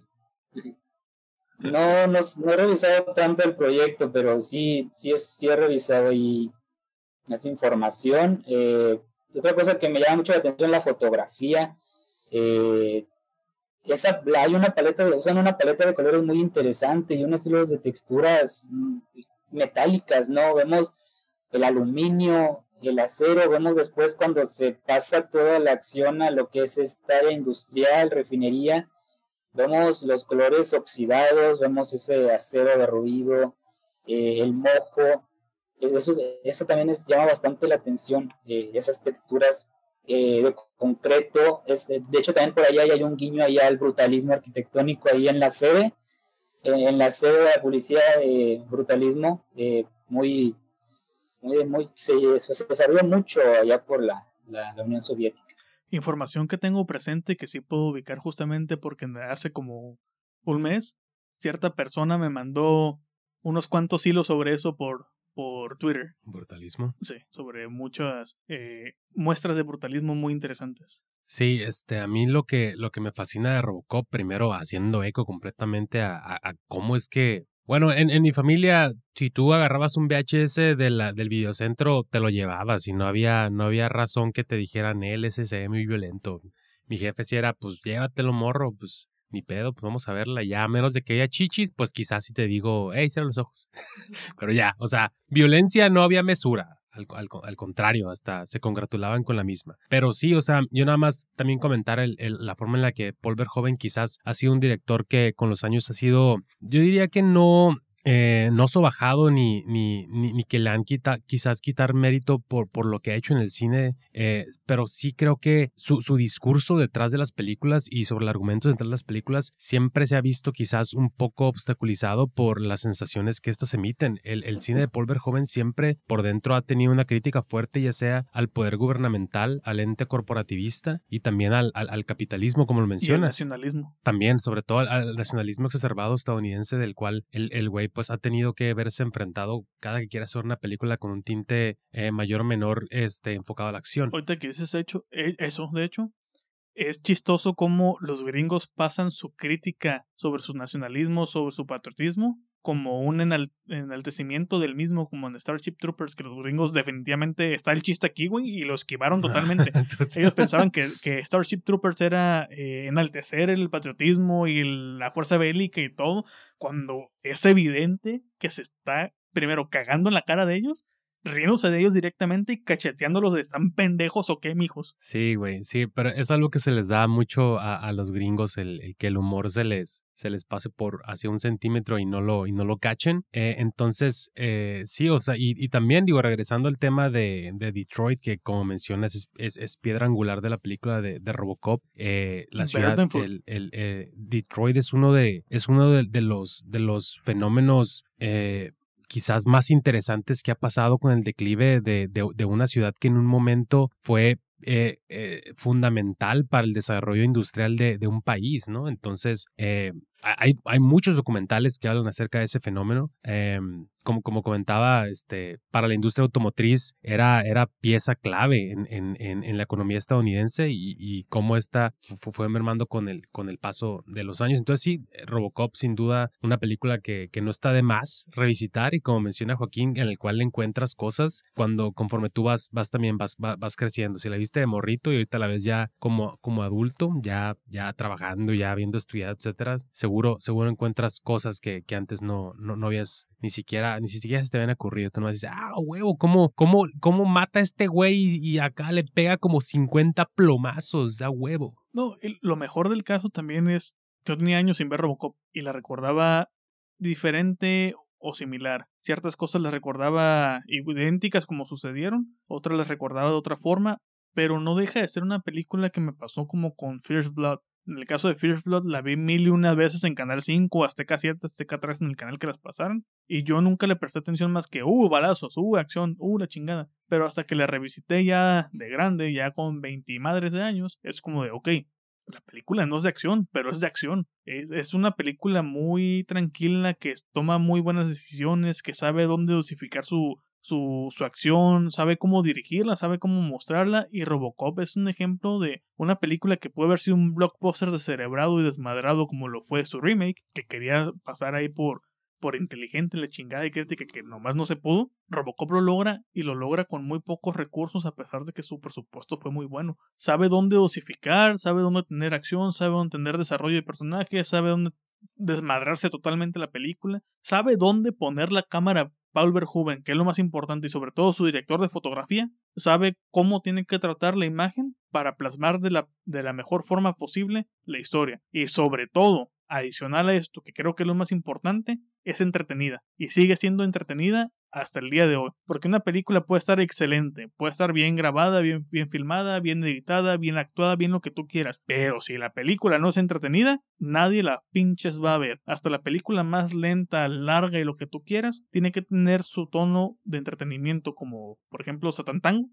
Digo, es densa, es larga, es lo que tú quieras, pero sabe entretener a fin de cuentas. Porque si no te entretienes, la quitas a la chingada, güey. Un ejemplo de esto es la. Eh, yo todavía no la veo, pero Alejandra ya la vio anoche. La otra película de T. West. Eh, la precuela de, de X. Pearl. La de Pearl. Dice que la terminó nada más porque Dios es grande, güey, pero que, pero que está bien enfadosa. Entonces. Mm, qué raro. Eh, yo pero. todo lo contrario. Sí. Bueno, yo también he visto críticas donde la están cromando, que es la, la pinche octava maravilla eh, protegida por la UNESCO y todo, pero pues bueno. Aquí, aquí sí le hacemos un poco al terror, entonces no, eso tendré que juzgarlo yo un poco más al rato. Eh, pero pues ya no sé si, si alguien más tenga algo que agregar sobre Robocop. Si no, para que pasemos a la primera película del puesto número uno de Joaquín. Ah, pues mi película siguiente sería Blade Runner de Ridley Scott. Eh, para mí es, yo creo que está entre mis películas favoritas. A mí me mama Blade Runner. Eh, me parece que es junto a 2001, Odisea en el espacio de Stanley Kubrick, las dos grandes películas de ciencia ficción, las dos más influyentes. Lo dijo, eh, lo dijo, del género. lo dijo Fernanda Solórzano. Blade Runner es la película más influyente del cine en una crítica. ¿Ah, sí? Así tal cual. Yo, no, la, he escuchado. Creo que lo dijo en su libro también. Creo que lo dijo en, ajá, pero creo que así en, en grabado lo dijo en, en, su crítica de Blade Runner, Blade Runner 2049. Así, adelante, perdón. Sí, y, sí, estoy de acuerdo, no, no la he visto, pero sí estoy muy de acuerdo. Eh, es una película que ha influido bastante y que nos relata bastantísimos temas. Eh, no solamente, y no solamente en el género de cine, eh, fue una película que también influyó mucho en este género del cyberpunk, eh, que ha influido tanto en videojuegos, películas, como en moda. Eh, es una película que también aborda temas como, por ejemplo, la destrucción del medio ambiente, la sobrepoblación, la contaminación, una especie nueva de esclavitud, ¿no? De esclavizar a, por el hecho de que podamos concebir vida inteligente y convertirlos en nuestros esclavos. Eh, en nuestras colonias, ¿no? Que nunca, y es algo que me gusta porque ni en la secuela nos mostraron eso de las colonias, y eso me gusta, me gusta que haya ese, ese suspenso, que no se nos permita ver, que haya ciertas cosas que no se nos permita ver y no tengan que estar ahí queriéndonos explicar y hacer un spin para explicarnos qué es eso, dónde está ahí, quién es él. Eh, Blade Runner, ah, pues sigue a Deckard, eh, protagonizado por eh, Harrison Ford. Eh, él es, pues él se dedica a retirar, porque no parece que está mal visto ya decirles matar. Pues se encarga de retirar a androides que no están prohibidos en la Tierra, a pellegos, y, y hay un grupo de estos, de estos androides que llegan a la Tierra, eh, pues queriendo buscar a su creador, eh, Tyrell, eh, dueño de Tyrell Corps, ¿no? Que es el que tiene el, que es el, que se, el, único que se encarga de crear este tipo de, de androides y los replicantes. Y, y, es muy interesante porque aquí esta es una, de esas películas donde el villano eh, tiene la razón, el villano es el bueno. Eh, y en el transcurso de su, de su cacería, eh, Harrison Ford se encuentra con Rachel, una muy, muy, muy guapa, Shen, Shen, Young, quien más adelante en la secuela ahí usarían. que hablando de fumar, trae cigarros. Ese, ese recurso. ¿Y qué es lo primero que vemos de Blade Runner? Vemos un ojo, un ojo admirando toda la, eh, todo el progreso de la humanidad. Eh, admira eh, una, una Los Ángeles de 2019 neoindustrial, sobrepoblada, llena de estas torres industriales. Con los flamazos como si fueran torres petroleras en Kuwait, ¿no? Algo así. vemos Paso siguiente, vemos un acercamiento a los cuarteles generales de Tyrell en la Tierra. Eh, por ahí muchas veces eh, yo he visto que se equivocan porque dicen que son referencias a ruinas mayas. Yo no sé dónde sacan eso. Es más bien una referencia a los a los sigurats. Los sigurats, estas construcciones eh, que fueron muy se acostumbraron a construir mucho en Mesopotamia, en Babilonia, en el Imperio Babilónico, y que estaban destinadas a, a rendir, eh, dedicadas a los dioses, donde se les se adoraba a los dioses. Eh, y por supuesto, otra vez al brutalismo, al brutalismo arquitectónico. Eh, este se lo usan mucho en la, lo usan mucho en, más que en las, en las películas de ciencia ficción como en Robocop, porque era considerado un, un estilo arquitectónico futurista. Se desarrolló mucho eh, en, en, los territorios de la Unión Soviética, de hecho. en Estados Unidos también hay, hay, algo, hay por ahí algunos ejemplos de hecho, mi número uno también cae en el brutalismo ahorita que menciones. No te va a decepcionar mi número uno. Sí, es que. Ah, vamos a ver. Eh, vemos ahí, pues, unas. Vemos cómo Harrison Ford se dedica a exterminar a cada uno de estos personajes. Y al final, pues, este eh, nos lleva a un monólogo. Ya al final, cuando se encarga, mata al líder, vemos ahí un, monólogo. Eh, ¿Cómo se llamaba este? Roy Batty. El actor, ¿cómo se llama? Ah. Ajá, que, es el que muere y libera a la paloma, ¿no? Que todos sus recuerdos van a desaparecer como lágrimas en la lluvia. ¿Qué tengo aquí tatuado, Miguel? En la, arriba de la rodilla izquierda. Eso mero. Tengo justamente esa frase tatuada. All those moments will be lost in tears. Like tears in the rain. Like tears in the rain. Sí, es, es, es, es eh, Roger Hauer que curiosamente actúa en una adaptación de una película de Roberto Bolaño. Ay, no. Robert Howard, sí. De hecho, que de hecho murió eh, el mismo año en que se en el que se supone que sucede Blade Runner, Blade Runner. Ajá. que es 2019. Eh, también a este año que fue también su aniversario y que también Cinemex la trajo de nuevo al cine por su por este este especial de ciencia ficción. A los unas semanas antes murió Vangelis, compositor de la de la película. Y unos días después murió el actor que, que interpretaba a, Tyrell, el padre de los, fueron poco A poco. Los chistosos que se fueron como con las fechas, ¿no? Como menciona Joaquín. Se fueron en el aniversario, en el, bueno, en el año en el que sucede la película, se fueron eh, días antes y después de, de los estrenos. Y aquí quiero hacer una pequeña promoción, güey, de que alguien tiene una edición muy chingona de, de Blade Runner por ahí, con todos los cortes, ¿no? ¿Quién? tú, güey. ya sé. Trae hasta su Hot Wheel, trae hasta su Hot Wheel, que acá me la regaló Ramiro. Muy chingona, muy chingona. Pero sí, cabrón.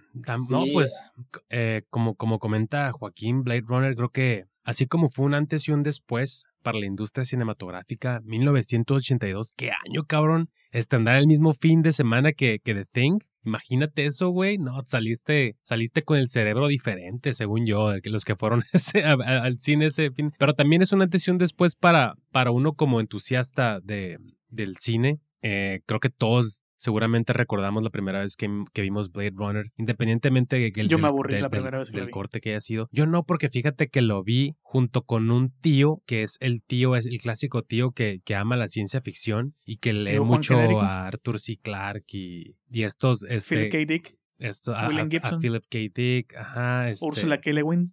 Ah, no, este, este güey ya le gustaba más un pedo más este, ciencia ficción, pero tirándole al, a, la distopía, o sea, como un, un, un Divergentes. Como, un merjurje entre ellos. No, no, o sea. Tenemos que todo el, no, estoy pendiente con el Luix Ex Machina, güey. Ándale, sí, sí, sí. Pero entonces yo, yo digamos que la estaba viendo también ya con un background un poquito, un poquito ya, este, como comentado, ¿no? Digamos, nunca la había visto, no sabía de qué iba la película, tampoco se me spoileó, pero sí, digamos que sabía un poquito de la importancia de Philip K. Dick y sí, el antes y el después fue, fue súper interesante, sobre todo porque en ese entonces, pues mi referencia de Harrison Ford era Han Solo y era Indiana Jones, ¿no? No, no lo conocía quizás como en un personaje con muchísimo más aristas y más profundo y con, con digamos que con, con conflictos internos aún mucho más, mucho más interesantes, ¿no? Que este cabrón que tiene que, tiene que encontrar ese, ese bellísimo artefacto dentro de una pirámide o que está enamorada de la princesa esa revolucionaria, ¿no? Pero sí, este, qué, qué maravilla. Yo la verdad es que pensé que la,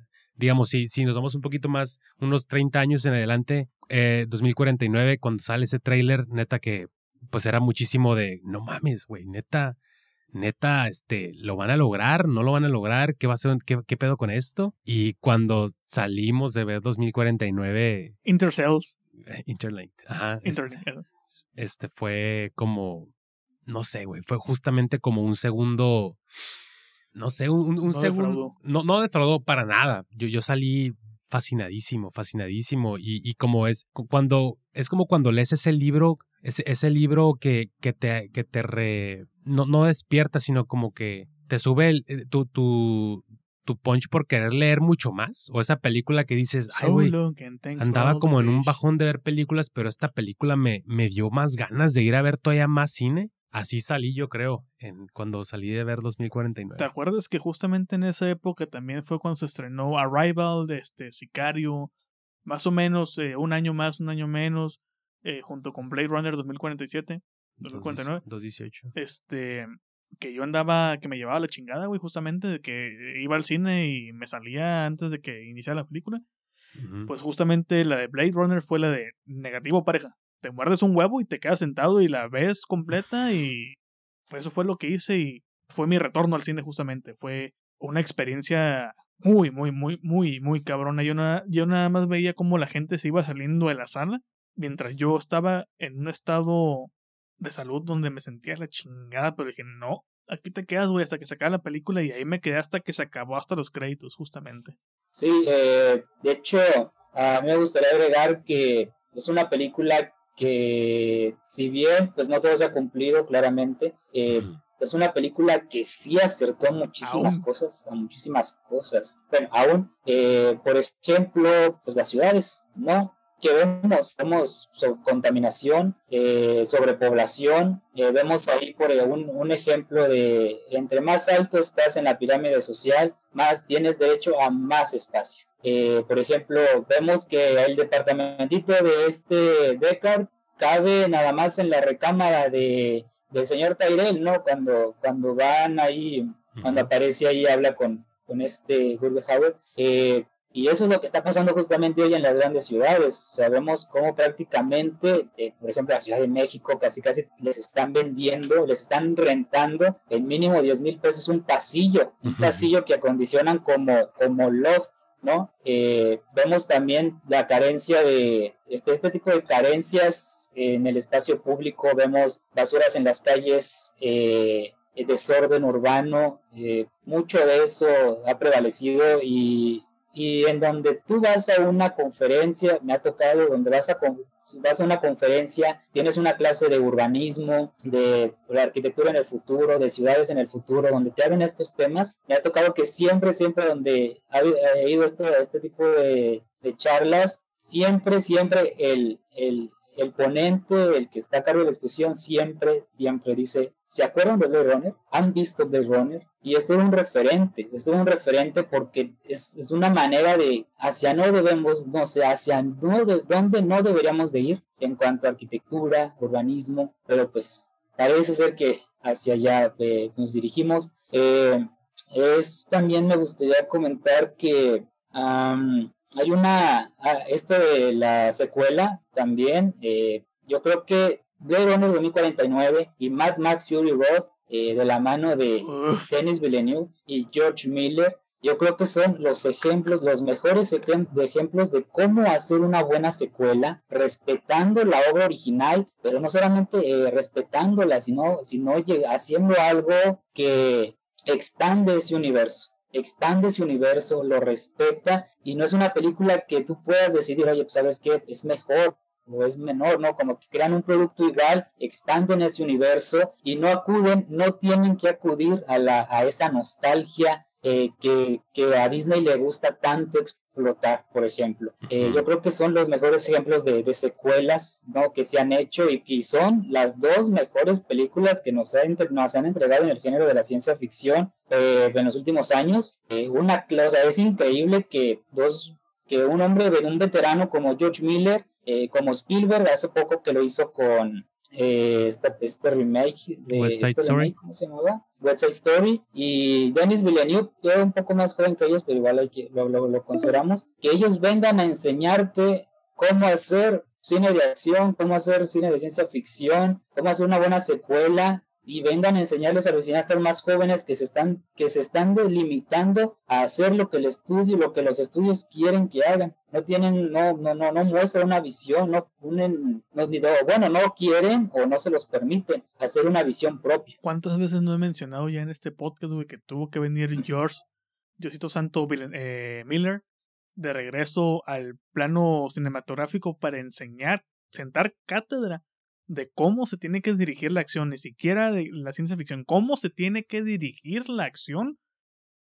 cumpliendo con uno de los males de esta actualidad, el pinche cut hiperbólico este o excesivo o todo lo que tú quieras, él y haciéndolo con efectos prácticos y con CGI y todo lo que quieras, este, de hecho hay un documental dentro del material bonus del, del Blu-ray que dice, yo quería un corte excesivo, yo no quería que esto lo editara un hombre. Yo creo que esto lo editara una mujer, con otra perspectiva totalmente de la acción, del ritmo y la fregada. Su mujer, su esposa, fue la, la editora de la película.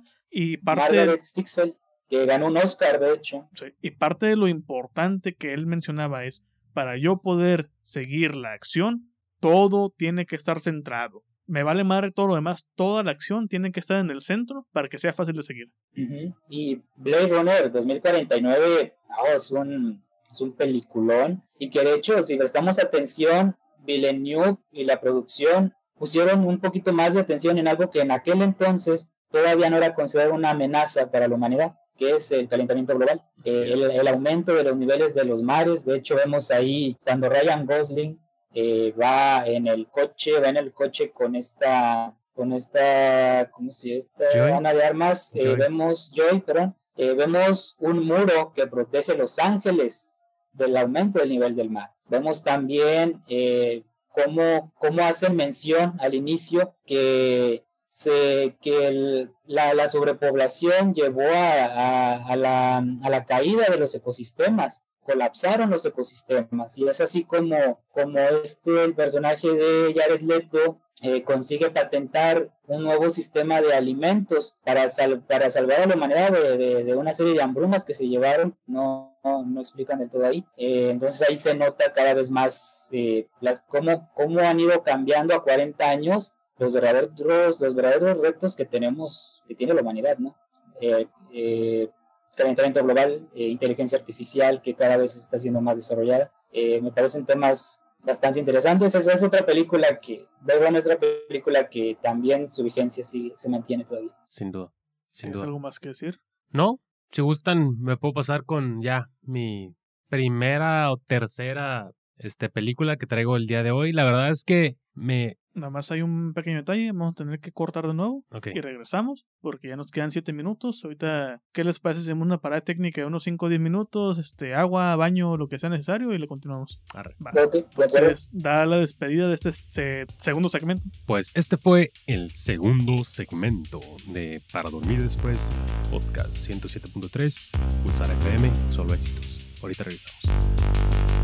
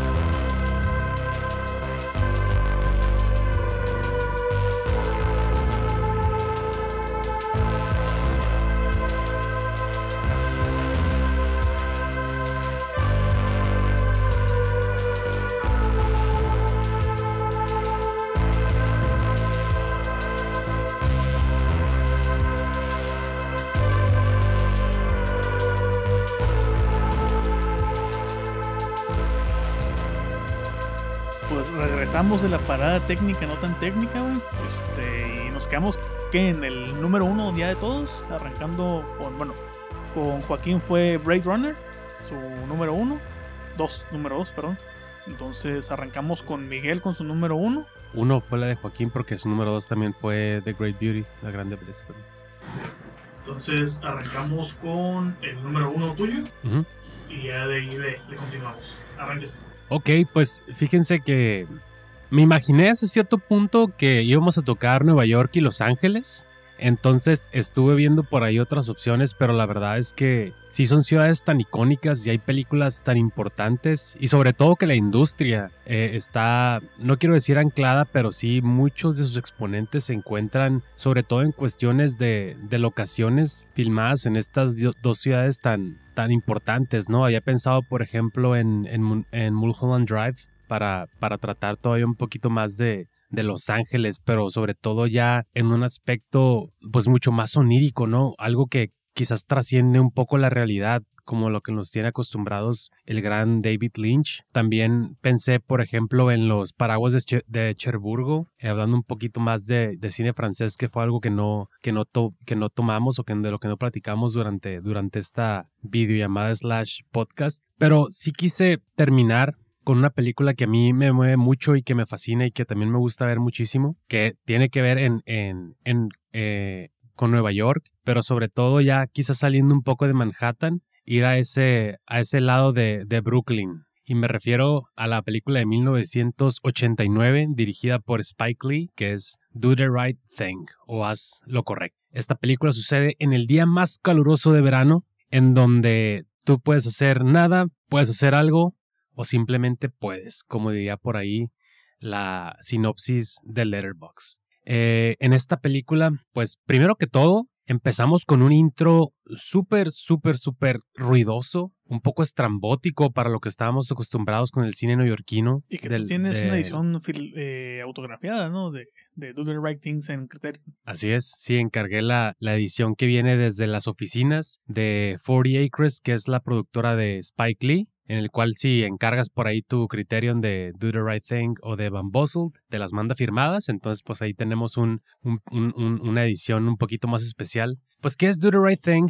Eh, es una película que es no solamente un, un material fílmico importantísimo para la época, finales de los 80, donde se hablaba, donde sobre todo se filmaba un cine que estaba pasando por un momento bastante interesante porque veníamos de la época de los 70 en el cine neoyorquino, que era un cine bastante, bastante realista, bastante político, bastante social. em, eh, pues es la nueva ola de, cine americano, ¿no? En donde este, estos directores jóvenes empezaron a ver posibilidades para poder contar sus propias historias, historias que estaban un poco salidas del yugo hollywoodense y de los grandes magnates que dictaban qué era lo que se podía filmar y qué no. Y en los ochentas, pues parecía que veníamos como en una nueva vertiente que tenía que ver con un cine mucho más sensacionalista, mucho más enfocado a, a digamos que tratar de, de- de- de- enaltecer la cultura americana, pero también pintarla con muchos colores pasteles y querer como, digamos que enaltecer o, o quizás ponerlo todo de- desde un plano mucho más bello. Y una de las voces más importantes del cine de los ochentas fue, fue Spike Lee, ¿no? Un, un- estudiante de, de la NYU, del cual justa- eh, de hecho recibió clases del mismo Scorsese, es uno de sus, de sus grandes este, estudiantes y que a la postre pues vino a convertirse quizás en el, en el cineasta negro por, por este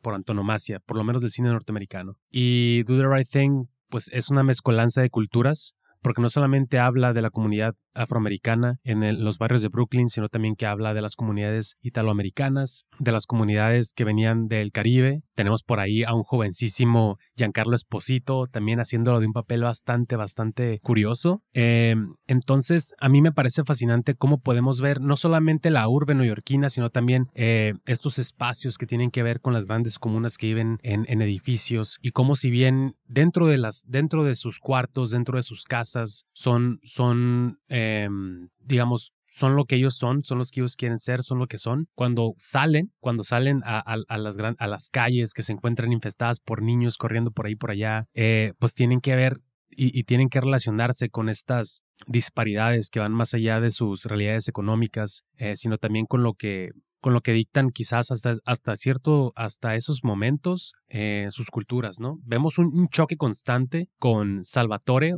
eh, ah, Fragione o Sal, que es el, el dueño de un restaurante italiano o una pizzería en Brooklyn, eh, en donde solamente en sus paredes pueden estar personajes importantes para la cultura italiana, ¿no? Y lo que le cuestiona el personaje de, de Spike Lee, que es este mm, eh, Mookie, que le dice, oye, pero, ¿por qué no tienes a ningún este personaje eh, afroamericano en tus paredes, ¿no? Que también han sido tan importantes para esta cultura y para este, para, pues para nuestra nuestro barrio, ¿no? Entonces, eh, a lo largo de la película vemos cómo e, ellos este, intercambian ideas, intercambian pensamientos, intercambian inquietudes. Y es una película que también se siente sumamente eh, pertinente para estas épocas porque si bien hasta quizás tres cuartos de la película había un dejo de, positividad en la misma, un, un, escritor tan, tan brillante como lo es Spike Lee a la hora de, exponer realidades sociales, tiene un final bastante,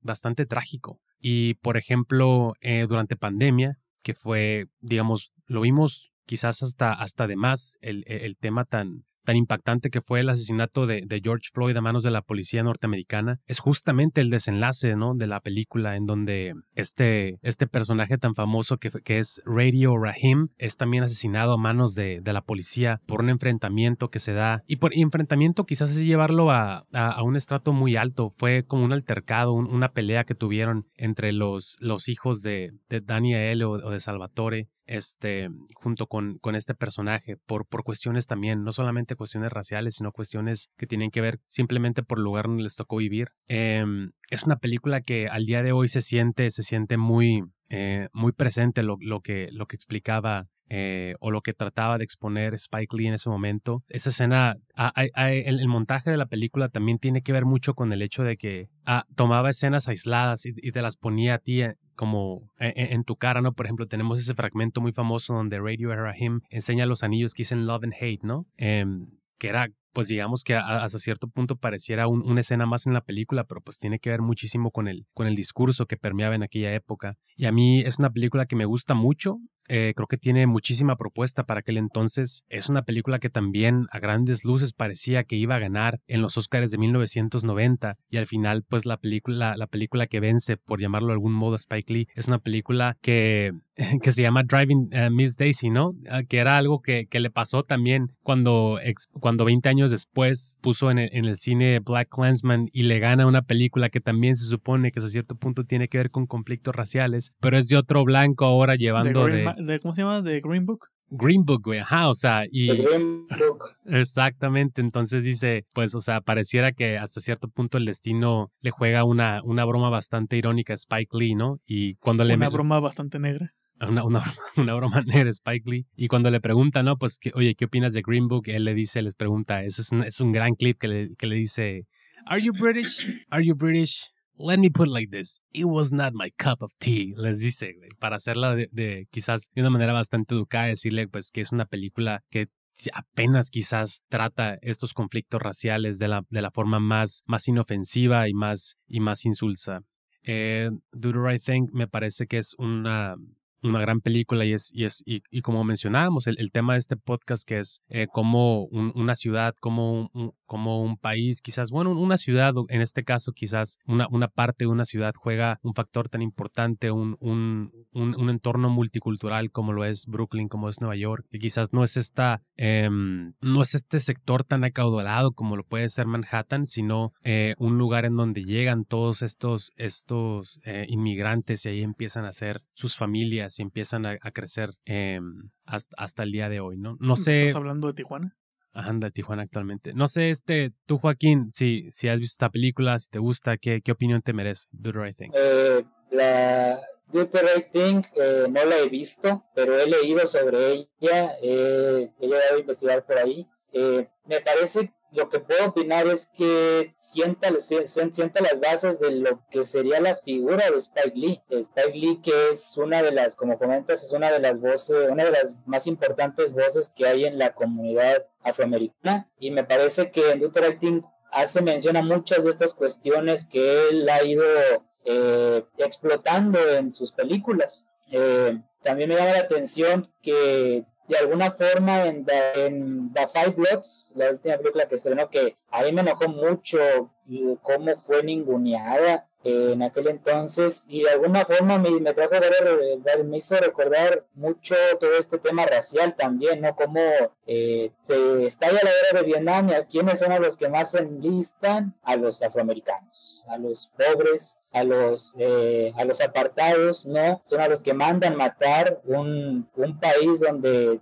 gobernado por blancos, manda a los negros a, la guerra. Eh, ajá, eh, y, me extraña mucho que la academia lleve tanto tiempo sin premiarle. Apenas ahora con Hugo Klansman ganó su primer Oscar y ya había ganado su Oscar honorífico, pero sí me parece muy... Bueno, no nos tendría por qué sorprendernos porque así es la academia, pero... Claro. Pero sí, sí considero el que tanto él como Spike Lee como su cine son son una parte importante de la cultura estadounidense. Sí, parecía, afroamericana estadounidense. pareciera que la academia solo, solo este, premia a, la cultura afroamericana de la cual le gusta este, congratularse cuando las propuestas son hasta cierto punto o, o, quizás no, no ponen el dedo en la llaga de una manera tan crítica, ¿no? Digo, hay excepciones. Por ejemplo, ya a inicios de la década, este, 12 Years a Slave gana un Oscar a Mejor Película. Eh, en 2018 de los Oscar, pero en 2017 de los Oscars 2016, este, Moonlight gana, gana el Oscar también. Pero hasta cierto punto, en cuestiones políticas quizás, en, en, en, propuestas que reniegan tal cual del el estatus gubernamental y de la figura del, del, del, tío Sam y de esta tierra de las libertades y de la equidad y de la igualdad, es donde quizás faltaría que, que la academia quizás dé un paso al frente. Nos digo, sabemos que la academia nunca va a premiar generalmente a las mejores películas, a las mejores propuestas, a las propuestas más originales, al cine que quizás eh, toca de una manera quizás igual y, no completamente, pero sí al cine de vanguardia, pero por lo menos en, en, en eh, si, si se la quieren dar de muy, este, de muy progresistas, pues ahí es donde quizás siempre, siempre falta, ¿no? Porque quizás si la academia tiene algún tipo de importancia es, es el darle vuelo a, algunas películas que de alguna otra forma no, no se mirarían, digamos, por el, por, el, por el público en general, ¿no? Porque siempre estamos aquellos que estamos viendo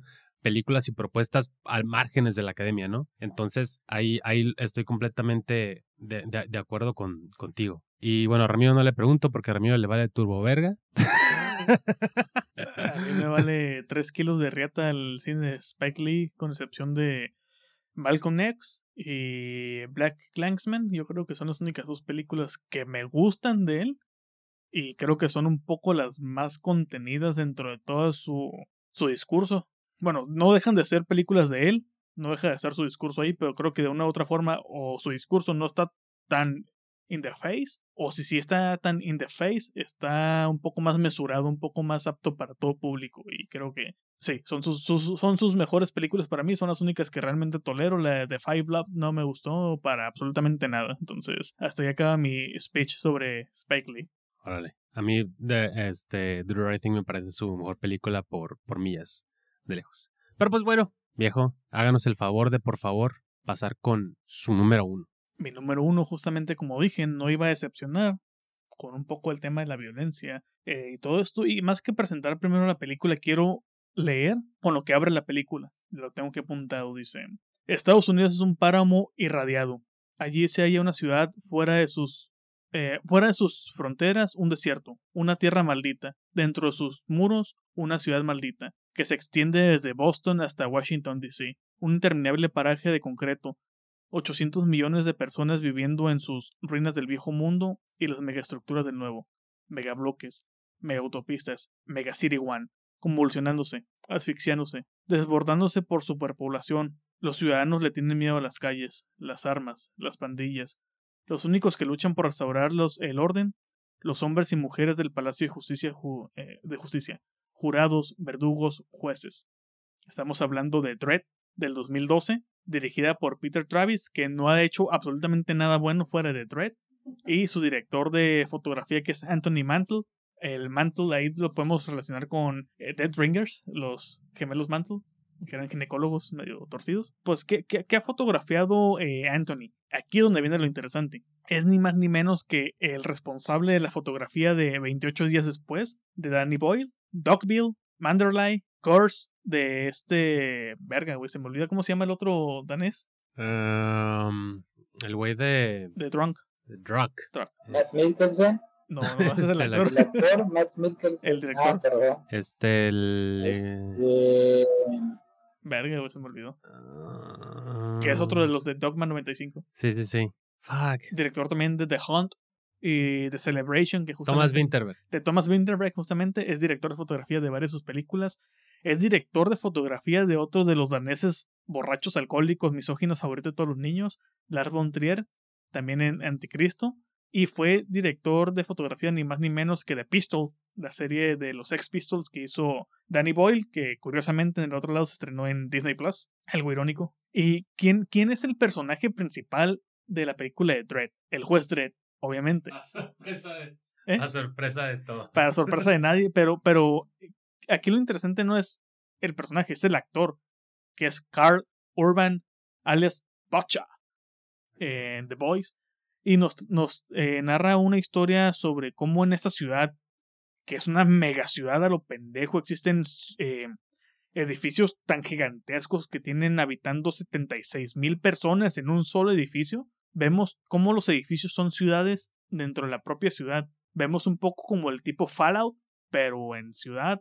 Vemos este Detroit, vemos eh, Robocop, vemos ahí, vemos Asalto al Precinto 13 de, de John Carpenter también dentro de la misma ciudad. Se estrena un año después de The Ride, The Ride, esta película eh, taiwanesa, no, sí creo que es de Taiwán o de una película de acción también que sucede en un edificio, pero acá es a lo pendejo las dimensiones, donde seguimos al juez Dredd, el juez que le vale madre todo y él busca las formas menos ortodoxas para cumplir su cometido, que es ser juez, verdugo y ejecutor, porque estamos en una ciudad donde en algún momento él nos menciona, solo podemos responder y atender el 6% de todos los reportes de crímenes en la ciudad. Y vemos cómo llega a Peachtree, que es un edificio enorme donde vive Mama, que es la, la mera mera del cártel que vive en ese, en ese, en ese bloque y que es la que distribuye eh, una droga que se llama Slow Mo, que es un poco como un inhalador para los que tienen asma, pero con una droga que parece cristal cuando lo inhalan. Y la característica que tiene esta droga es que al consumidor hace que vea la realidad al 1% de la velocidad real. Entonces, este efecto es utilizado a lo baboso en toda la película en los momentos muy, muy, muy puntuales. Tiene la característica que es de las pocas películas que salió en 3D, que utilizaba bien el 3D de forma muy, muy, muy, muy focalizada, justamente en los momentos donde usan la droga. ¿Por qué? Porque cuando usan la droga, de cuenta que estás viendo Fury Road de George Miller en el uso de los colores, pero en el exceso del slow-mo que quisiera hacer Zack Snyder. Y tenemos como eh, Dredd va junto con una nueva aspirante que es mutante, que tiene la característica de que tiene eh, telequinesis, no telepatía, tiene, este, este, eh, tiene esta característica, tiene, ¿qué? Es telépata. Sí, es telépata. Eh, la mandan en su primer día, es su, es su rookie, y para sorpresa de todos, se tiene que enfrentar con absolutamente todo el maldito edificio. Y vemos esta acción igual que con Robocop, igual que con, bueno, con, con Robocop, que es una acción muy bien dosificada, muy bien dirigida, muy bien actuada. Eh, a Carl Urban no lo vemos quitarse la máscara en ningún momento de la pinche película, pero su rostro y su voz imponente lo dicen todo. Y es como vemos, como mencioné, como se mencionó también con Robocop, el crecimiento de la ciudad conlleva a un incremento en el índice de violencia. Y aquí lo vemos desatado, pero lo pendejo. Robocop se queda corto en nivel de violencia nada más. Nada más en ese sentido se queda corto. Pero bebe mucho de, de, de Robocop, porque a fin de cuentas los jueces son casi casi un robot, son máquinas de matar, son personajes que llegan, ven el delito y dicen a ti te vamos a dar dos meses en los cubos encerrado y ya está la sentencia aquí mismo, aquí te estoy viendo, te estoy juzgando, te estoy este, diciendo la parte como juez y te estoy dando el veredicto. O en el caso de crímenes más violentos, ¿sabes qué? Pues te estoy dando chance, o te encierro o te mato, tú escoges. Y la vida de la violencia es la que, la que prima en esta película. Es una, una película que pude ver en el cine en su momento, aquí en Playas justamente, en 3D, y que salí maravillado y que son de las pocas películas que puedo decir merecían una secuela y no la hicieron. el director, el escritor de esta, el guionista de esta película es ni más ni menos que Alex Garland. Entonces tenemos a dos colaboradores de Danny Boyle, dirigidos por alguien que no, es, no ha dirigido absolutamente nada bueno después de Dread, ni antes ni después de Dread. Es como su one hit, tal cual. Eh, ¿Qué? One hit wonder. Así tal cual. Es una película que si la pueden ver, véanla, no los va a decepcionar. Acción, chingona. Historia, chingona. Violencia, al tope. Efectos especiales, está muy bien. La película es, yo creo que presupuesto medio. No recuerdo si quiero, creo que eran como 10 o 20 millones de dólares. Películas que ya no se hacen, obviamente, porque ya no dan esos presupuestos. Pero que tiene efectos especiales muy bien cuidados. Uno que otro efecto especial sí es como que, ah, te mamaste. Pero en general, está muy bien dirigida, muy bien actuada muy buena atención, muy buen manejo de personajes y también me recordó un poco a Down of the Dead de George Romero en su parte inicial. La parte inicial donde van al a, los, a los edificios a contender a los zombies, le debe mucho Dread a eso. Y sobre todo que hace que uno se olvide del juez Dread de Stallone, que esa madre no hay ni por dónde verla. Es, incluso vemos vemos violencia, vemos corrupción, vemos mugre, vemos este desempleo, vemos todos los males que conllevan la sociedad actual en cuanto al crecimiento de las ciudades en esta película en un solo edificio. Si eso es un solo edificio, ¿cómo estarán el resto de edificios en edificios en Mega City One? No sé si, si alguno de los dos ha visto Dread, esta versión de Dread. Sí, yo sí la he visto. Una sola vez en la tele y la neta no me acuerdo nada. Solo sé que me la pasé bien chingón porque estaba bien pedo viéndola. ¿Tú, Joaquín, la has Eh, visto? Yo no, no, no la he visto, de hecho no había oído de ella. Habrá que buscarla. Órale. Pues traes tarea porque sí está muy, muy, muy, muy, muy, muy buena. De hecho, si recuerdan Robocop de José Padilla, estas tomas, creo que en Medio Oriente con drones y, y todo el rollo, mucho de eso, estoy seguro de que se lo robaron de Dread, pero mal ejecutado. Pésimamente ejecutado. Acá lo tienes, pero en la ciudad. Es una mezcla, ya viéndolo en retrospectiva, como dijo, de Robocop, de incluso de Cyberpunk 2077. O sea, todo lo que debería haber sido este tipo de cine de acción es un fiel heredero de Robocop en ese sentido. Es muy cyber, cyberpunk también, es, es todo lo que está bien en este tipo de cine en la época moderna. Así tal cual. Pues muy bien. Eh, creo que con eso dimos nuestras terceras, este, nuestras tres opciones de cada uno. Ahora, pues como ustedes saben, como lo hacemos en cada episodio, nos gusta terminar con las recomendaciones que traemos cada quien esta semana, esta bonita semana. Entonces, como hacemos un espacio para recomendar ya sea libros, ya sea música, videojuegos, películas, algo que hayamos visto, algo que estemos viendo, lo que estemos leyendo y que esté dejando algún tipo de impacto en nosotros. Entonces, no sé quién quiera comenzar. Mm, Quiero mencionar algo rápido. No sé si, bueno, como terminó siendo un top 3, obviamente quedaron películas fuera. Tú traes un top 5 preparado. eh, creo que también Joaquín, ya, aunque ya le había comentado. No sé si tiene unas películas ahí adicionales que sean recomendaciones rápidas, nomás mencionar nombre, año, director, lo que quieran, pero como un bonus ahí de, de películas que caigan en el tema. Eh, pues yo traía un par, traía Shortcuts. Este es una película de 1993. Este es una gran película antológica porque aparte, bueno, digo, está de ma- es, digo, es, es dirigida por Robert Altman, el gran Robert Altman, gran, gran, gran, gran director de los grandes olvidados actualmente de, de esa época del- del- del cine de los setentas. Y es una película que eh, viene, por supuesto, como una adaptación de este. Sorry, ya me, ya me, ya me, ya, ya me desconcentró este güey, pero es una Que adaptación. si quieres que está ahí, así dice mi jefa. No, no, no, gracias. Que viene adaptada de, un libro de, de historias, de, de- cuentos del gran escritor por antonomasia de, Los Ángeles y de California, Raymond Carver. La, la recomiendo muchísimo. Hay una, hay una edición de Criterion que, que está fabulosa. Tiene un cast impresionante en donde varias historias al final se ven conectadas por un gran evento que pasa en Los Ángeles y no es como que se vean conectadas de que se encuentren todas, sino que es como ese gran eje en común que hasta cierto punto une las historias. Y la otra, pues digo, esa ni siquiera quise hablar porque obviamente era como el, el que Drive. todos pensaban que, que se iba a hablar, que es justamente Drive, una de mis películas favoritas, quizás en mi top 3 de películas favoritas. Yo creo que ahí también con Joaquín también tenemos eso, eso en común, que, que somos muy, muy, muy entusiastas de esta película. Entonces, pues quizás quise darle cabida a, a otras que hace un año cumplieron, cumplió 10 años este, ya 10 años de, del, en este caso ya este, 11 años del estreno de Drive, eran esas dos que, quizás estaban en mi top 5. Mencioné por ahí Mulholland Drive también, quizás también traía por ahí a Frances Ha, pero es una película de la que ya hemos platicado. Entonces, pues Joaquín, no sé qué, qué completaba tu top 5, si es que traías otro par por ahí. Eh, mi top 5, sí, mi top 5 estaba eh, al final Lost in Translation de Sofía Coppola.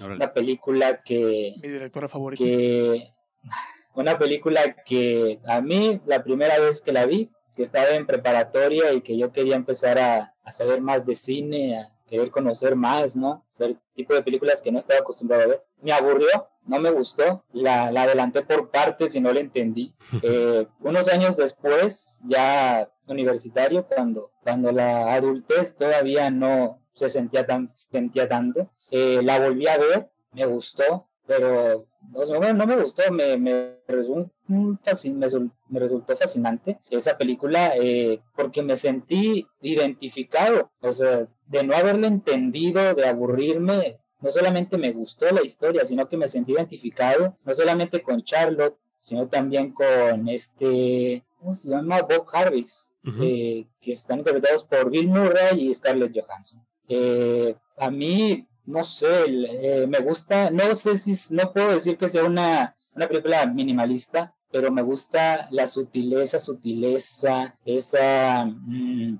esa, esa, esa manera que tuvo esta Sofía Coppola de dirigirla, me gusta su sobriedad, me gusta, me gustan más sus silencios. En los momentos en los que no se dice nada, esos momentos contemplativos de Charlotte me gustan mucho, como, como Scarlett Johansson recorre la ciudad, eh, piensa, ¿no? Porque ambos son personajes muy diferentes. Una, ella es una esposa y un camarógrafo que le acompaña por trabajo.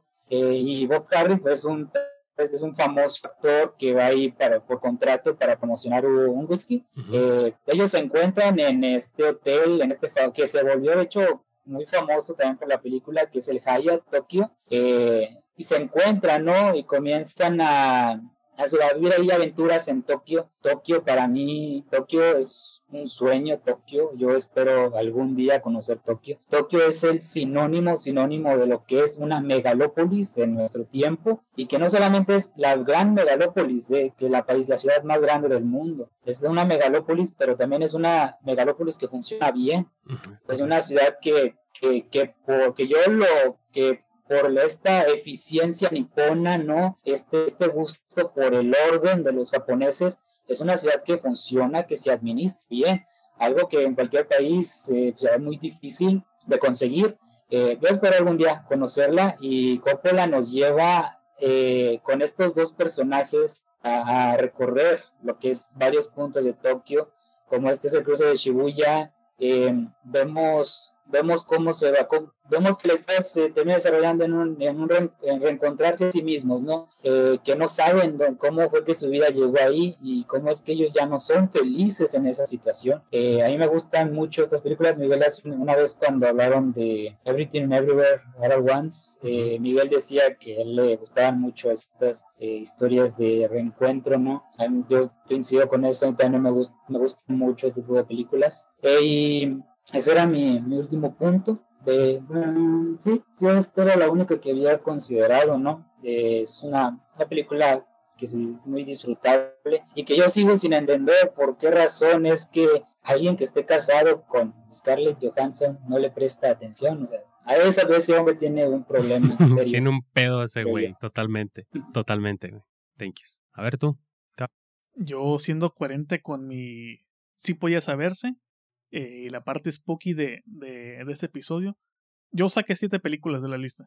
Eh, la primera era el Rosemary's Baby del 68 de Roman Polanski. La segunda parte de esta trilogía no oficial de los departamentos de, de, del cancelado Polanski, en cual la primera es Repulsion y la tercera es The Tenant. Justamente The Tenant eh, acabo de conseguir su libro en la edición Valdemar. Eh, que ya el quimérico inquilino, que, estoy deseoso por leerlo.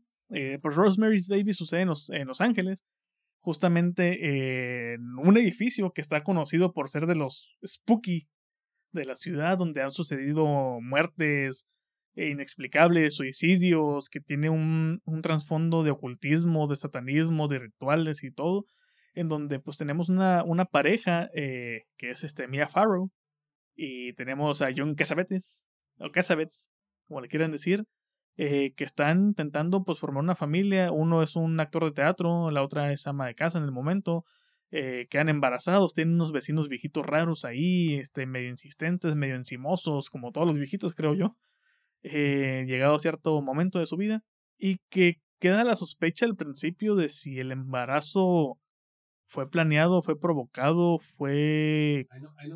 El, el Dakota, según yo, está en Nueva York, güey. Según yo, son Los Ángeles. Según yo, es Nueva York. Bueno, Nueva York, Los Ángeles, vale madre, todos están en un edificio, no te cuentas. este... Y, y tenemos, pues, estos sueños lúcidos, raros, eh, terrores nocturnos, donde no sabes si la están vigilando mientras la poseen, mientras la violan prácticamente, si está siendo violada por su esposo, o es un sueño, o es por el mismísimo diablo.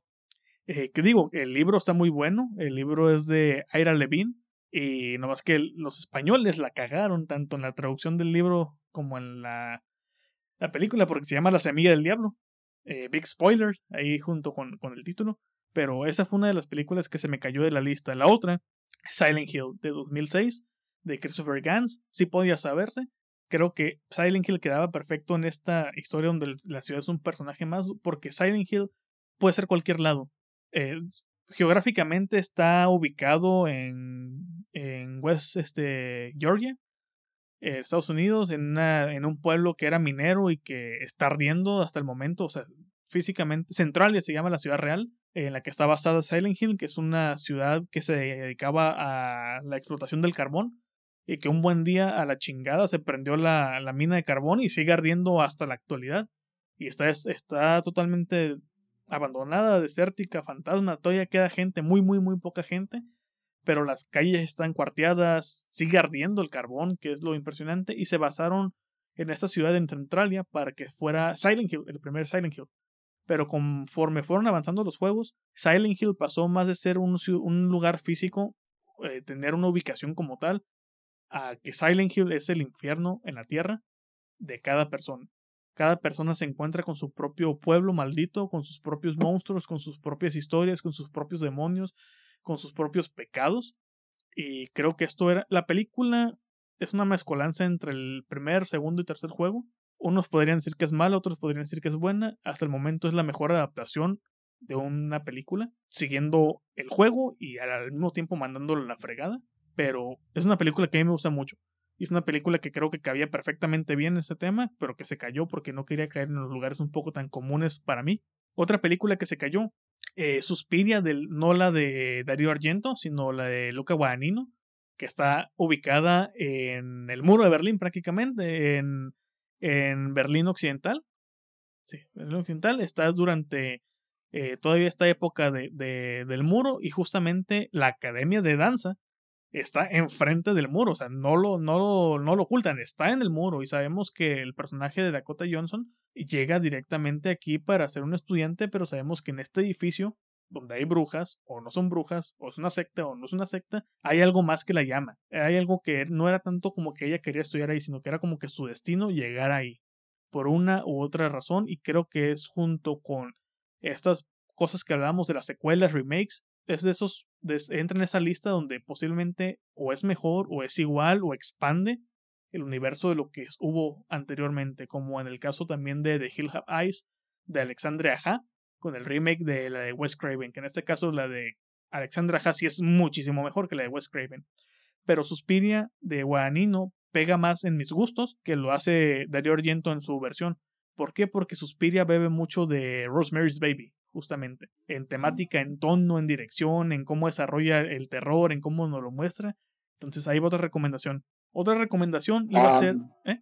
Échale. Eh, yo también había pensado en considerar a, a Suspiria no, al final no lo agregué, pero sí tiene razón. De hecho, el remake de Guadagnino es, yo considero mejor que el de gente. Yo creo que está bien por la vigencia, pues sí, vaya la vigencia, ¿no? Ya, es una película viejita. Y esta no, me gustó mucho, es como la, el contexto, qué contexto le dieron en la Guerra Fría frente al muro de Berlín. Y una cosa que a mí me gustó bastante y que me gustó esa atmósfera que le dieron y que de hecho yo, yo la vi con mi mamá. no estaba preparado para lo que íbamos a ver, pero le gustó, le gustó de hecho y veo que ella me hizo mención fue, oye, qué bonito, siempre está lloviendo. Y me decía, y sí es cierto, me gustó ese, ese detalle del clima, esa constante lluvia. Eh, y, y que escuchas la lluvia dentro de los eh, lugares de donde están entrenando. Mm, ajá, sí, eh, está ahí esa, esa presencia del sonido del agua eh, y pues todas esas escenas de la que Larre, esas reuniones, eh, me gustaron bastante. Muy bien. y que aparte la música es ni más ni menos que de Tom York. Que qué, qué buen soundtrack se avienta ahí. ¿Qué opinas tú sobre ese soundtrack, Miguel? Se avienta un muy buen, buen soundtrack ahí, este. Tom York, eh, que justamente también haría el. La, no, sí, no, la música de Nimic, del corto de Yorgos Lantimos. Daimic. Este, otra película que se me cayó fue The Guest, iba a poner Halloween, pero creo que también Halloween ya cae en un lugar común y de qué es como la heredera más directa de Halloween, porque sucede en un pueblito exactamente igual, es de Adam Wingard, cuando todavía hacía buenas películas y dijo de la chingada, antes de que hiciera la versión de Death Note, eh, La Bruja de Blair, la nueva, eh, o hiciera Godzilla vs. Kong, que ya vi la cara de Joaquín de me lleva la chingada. este, bueno, The Guest es prácticamente Halloween, pero con un veterano de guerra, así tal cual. Eh, The Shape es prácticamente este veterano. Eh, otra película, cayendo con Carpenter, es The Fog, La Niebla, del 80. También una película muy, muy, muy, muy, muy chingona con Jamie Lee Curtis también. Que tiene mucho que no la veo, que creo que la voy a ver hoy. Ya ahorita que me estoy dando a la idea de que no voy a editar el día de hoy, ni se va a publicar el episodio el puro Halloween, sino hasta el jueves. Entonces hoy se ve esta película de Carpenter. Otra película que también estuvo a punto de entrar y que se cayó y que comparte mucho con Suspiria, porque creo que así como bebe de Rosemary's Suspiria, también bebe de esta película es Possession de Andrés Zulaski del 81, otra película que sucede justamente en el muro de Berlín donde vemos eh, desquiciado todo el asunto, vemos una historia sobre un matrimonio fallido, sobre la desesperación, sobre la infidelidad, sobre los demonios internos de cada quien, sobre lo que están batallando eh, una película que Zulawski escribió y dirigió justamente cuando él estaba pasando su divorcio. Entonces creo que fue su forma de decir a la chingada voy a sacar todos mis demonios en una película donde literalmente estamos hablando de posesiones y de exorcismos. Pueden ser literales o pueden ser este, metafóricos o pueden ser existenciales o pueden ser de mil y una otras formas que la película a pesar de que la gran mayoría de la gente que la ubica la ubica por estas escenas de, eh, de Isabella Gianni en el metro eh, la película habla muchísimo más de todos estos temas que se mencionó que lo que vemos gráficamente. No nada más es violenta, violencia y eh, cosas explícitas y sexo y locura. Güey sí es. ¿Eh? El güey sí es. O sea, sí, sí es. es cierto. sí es, pero, pero me gusta que tiene esos múltiples capas a lo pendejo, que cada quien decide con qué capa se queda. Es como diría Shrek, es como una cebolla. Tiene muchas capas y cada quien se queda con la que más le gusta. Otra película. Ya, ya, ya, la última. pusiste un chingo, güey. Es, otra. te valió madre. Es una que te gusta mucho, güey. The Mouth of Madness. También de Carpenter. A huevo. Y ya es lo único que voy a decir. Tenemos ahí otro personaje que se repite en Possession, pero que es una pinche locura. Es lo más. Eh, eh, Carpenter. Sam Neill. Eh, Sam Neill es, es, lo más este, Lovecraft que se ha visto en mucho tiempo. Yo creo que desde el corto este de, de la autopsia y del artista en la serie de del Cabinet of Curiosity de Curiosities de mm, Guillermo el Toro. Eh, y ya, ahí se acabó mi lista de, de las películas que quedaron fuera. Ay, güey, por fin, cabrón.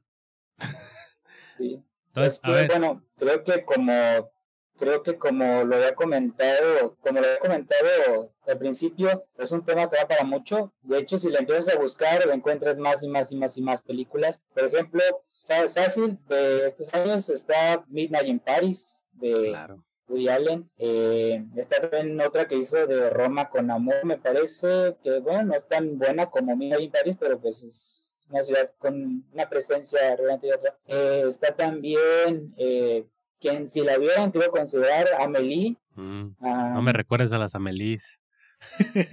a Lyon, France. Este, Está claro, Molin, Molin Rush también. claro que sí. Eh, hay, hay mucho. También está la propia de for Love, comenté, Manhattan de Woody Allen, and Drive, como comentó Miguel, eh, Roma de Cuarón. Roma de Cuarón. Roma, Eh, Güeros, bueno, sí, eh, la Roma de Fellini, Texas. París, Texas, claro. París, Texas también podría a- entrar. a- a Wim Wenders le, le encanta fotografiar exteriores y en locaciones. The Sí, American Los también. Paisajes urbanos.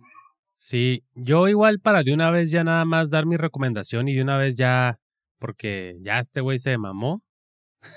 este, y, y jus- es una película que, que volví a ver esta semana desde que salió. eh, salió en 2011 y yo nada más la había visto por ahí del 2012, 2013, pero de ahí en, de ahí fuera no la había vuelto a ver. Y curiosamente tiene que ver también con ese tema, es, es Shame de Steve McQueen, eh, protagonizada por Michael Fassbender y también con una con un coprotagonista de Carey Mulligan. Es una película bastante interesante porque también está, em, e- e- está situada en Nueva York y habla acerca de, de, de este personaje conflictuado que es Michael Fassbender, que es un adicto al sexo, adicto a la pornografía, este que tiene también... Este, ¿qué, qué, ¿Qué vas a decir, güey? Hipersexual ya no se le dicen infómanos. Ni a hombre ni mujer. No dije ninfómano. Lo pensaste. Me vale verga, ninfómano. sí, este, este, y, pero también tiene, tiene, es, es un, es un güey que, que trabaja en un, en un negocio de alto perfil, entonces para él digamos que es bastante, no bastante fácil, pero a, a- a lo largo de sus días, a lo largo de, de su vida se encuentra en situaciones las cuales dan cabida a que tenga estos encuentros sexuales que posteriormente quizás ya no tienen este, una, una segunda o, una tercera oportunidad de concretarse en algo, ¿no?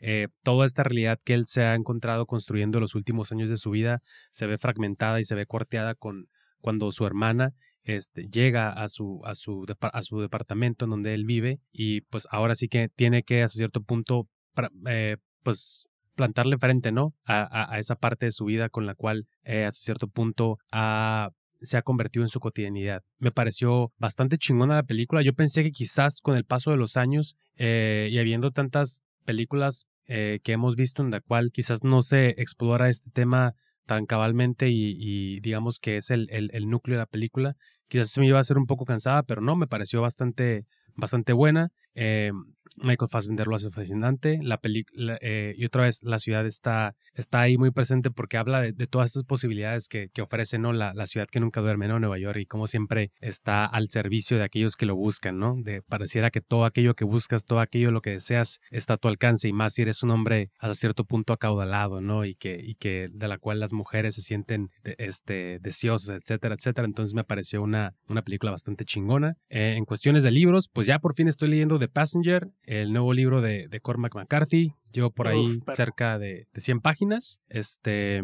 lo comencé ayer por la noche. De hecho, hace ratito subí una fotito ahí de mamalona, de que ya, ya se está comenzando. ¿Qué tal va? Muy perra, güey. E- Extrañaba ese tipo de diálogos. extra- extrañaba el tipo de, de- de- de diálogos de, de Cormac McCarthy. Una, una narrativa seca, una prosa seca, este, pero, pero sin, o sea, que no le echa muchas flores, que, que le gusta hablar de lo que va. El señor ya está, uno podría decir que en los últimos años de su vida y sigue tan lúcido como hace 60, 50 años. Y pues nada, vámonos rápido porque ya se nos va a acabar este desmadre.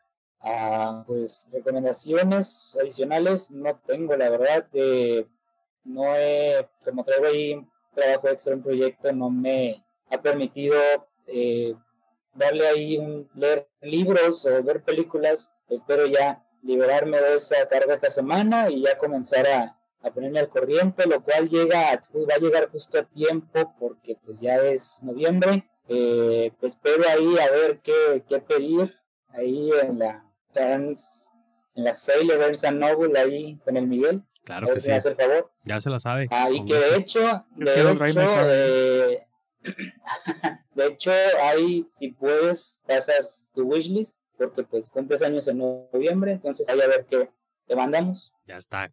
Yo encantado, yo encantado. Sí, güey. Una de estas le van a mandar. ya sé. ¿Tú qué pedo, güey? Yo traigo seis, pero me las voy a rápido. The Lost Boys del 87. Película de vampiros muy buena. Near Dark, también de vampiros del 87, de Catherine Bigelow. Eh, Asalto en el precinto 13 del 76 de eh, John Carpenter. Uf, peliculón. Prince of Darkness del 87. Te dije que el 87 venía surtido en esta lista. Película, no, no, no, güey. Que no había visto de Carpenter, pero que a la madre, güey. Se filtró en el top 1, en el top 5 de, de Carpenter, güey, para mí. Argentina, 1985. oh, Simón. película de este año. Sí, la vi. Muy, muy, muy buena. Thriller político, como pocos, este, y judicial. Creo que judicial es de lo más raro que hay, que tengan un proceso largo donde se vea. Porque normalmente estamos acostumbrados al, al judicial gringo, que es la ley y el orden. Y son tres minutos en el estrado y chingo su madre. Eh, y por último, un libro. Un libro que leí antes de irme a Ciudad de México que se llama El restaurante El fin del mundo de Douglas Adams, que es la segunda parte de la trilogía imposible de cinco partes de la guía del autostopista galáctico, que es. es ah, está disparada esa pinche secuela. Está loca. Lo que, lo es. Si, si la autostopista sentaba las bases, aquí se desmadra totalmente todo, pero para bien. Es excesiva, es cómica. Me, había veces que estaba leyendo en la madrugada, bueno, a las 12, una, y pegaba una perra carcajada que despertaba a todos aquí en la casa y me decían, ya duérmete, cabrón. Y yo, ahí voy, ahí voy. Una página más, una página más. Eh, lecturas, quitando esta, eh, estoy leyendo dos libros de Mariana Enríquez al mismo tiempo. El de Alguien camina sobre tu tumbas, que son sus crónicas sobre visitas a, cementerios.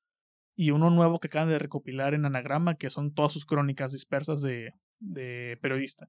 Eh, más o menos. Me está gustando más el de las tumbas. Quiero leer, terminando eh, ahorita en noviembre, quiero leer el de Cormac McCarthy. Me estoy esperando que salga en español, justamente, para porque yo no mastico el inglés leído. Y en diciembre cerramos con Solenoide de Mircea Cartarescu, que tengo como dos años con ese libro queriéndolo leer, pero ya por fin se va a armar la carnita asada. Listo.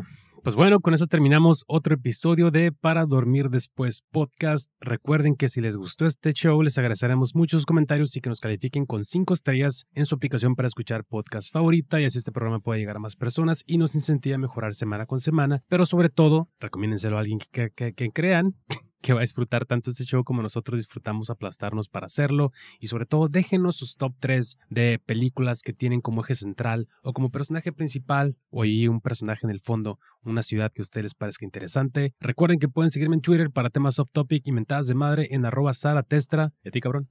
Ahí me pueden seguir en Ramiro ALVRM94. Ya me resigné a que pues ya ese arroba no se va a cambiar hasta dentro de en algún momento. Y Erotic Films Over Context ya no aplica porque ya no he publicado nada entonces. Joaquín, ¿dónde te seguimos? ¿Dónde te encontramos? Yo siempre leo tu usuario como Ramiro a la verga, ¿eh? Ahí, con el- pero- perdón, pero yo siempre, yo siempre pensé que era por eso hasta que una vez lo explicaste. Pero yo siempre lo leo igual. Ah, pues ahí me encuentran como Joat Casgro, eh, ah, mi usuario es Joaquín Traye.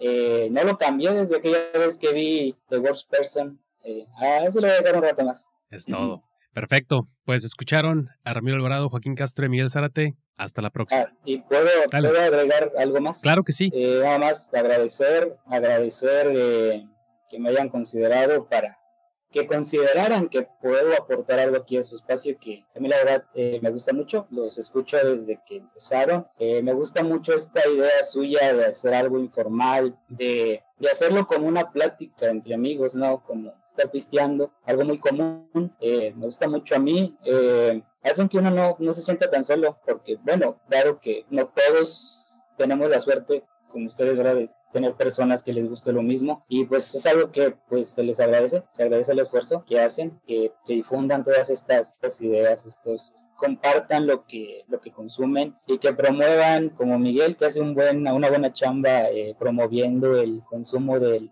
del producto físico. También, también, ahí los, los dos, los dos. Yo le cargo más a la piratería, pero también le hay que consumir en físico. Este, no, viejo, al Sí, contrario, sí. Al, al contrario, la verdad es que nos da mucho gusto que estés por acá. La verdad es que no- nos gustó mucho eh, tu aporte el día de hoy. La verdad es que trajiste muchísimo a la mesa, muchísimo. Creo que hasta cierto punto, como mencionas, le, le tiramos mucho al, a- a- al desvergue. Y, y cuando platicaste de, de Taxi Driver, por ejemplo, que empezaste este, tirando dato duro, pero también aquello que te sentir las películas, la verdad es que a mí me dio muchísimo gusto el que estuvieras por acá. Y esperemos que, como dices, que con el paso de los minutos te fuiste soltando. Esperemos que, que te dejes venir una, una, un segundo episodio, un tercer episodio, y con gusto cuando, cuando te sientas cómodo, cuando, cuando se preste. Aquí tienes las puertas abiertas, ya se la sabe, loco. Y que mejor si es en presencial, si se arma la carnita asada, Eh, va a haber cheves y carne y mi jefa preguntando que si quieren comer. Pero sí, que este, qué bueno que, que sí se armó porque me habías comentado también que, que te daba un chingo de nervios y que qué bueno que se avisaba con tiempo para preparar el, el material. Pero qué bueno que sí se armó, que se armó en tiempo, que se armó chingón y que no hubo necesidad en este caso de estar rompiendo con un poco con la tradición, porque invitado graba doble. Y yo creo que con lo que llevamos en este episodio estamos eh, grabando doble o triple casi casi. Pero muy, muy bien este, muy bien este platicado, muy chingón todo. Eh, la chinga me la voy a llevar yo nada más con la, con la edición. Este episodio definitivamente no sale de mañana. Yo te dije, te dije que no iba a alcanzar el tiempo. Eh, y pues muchas gracias. ay, disculpen los nervios. Es mi primera vez, literal. muchas gracias. pues. pues ahora sí, este, ese fue el nuevo episodio de Para Dormir Después Podcast. Es el episodio entre temporadas. Imagínense cómo van a estar los de la temporada. Y rato. Hágala. Fuga.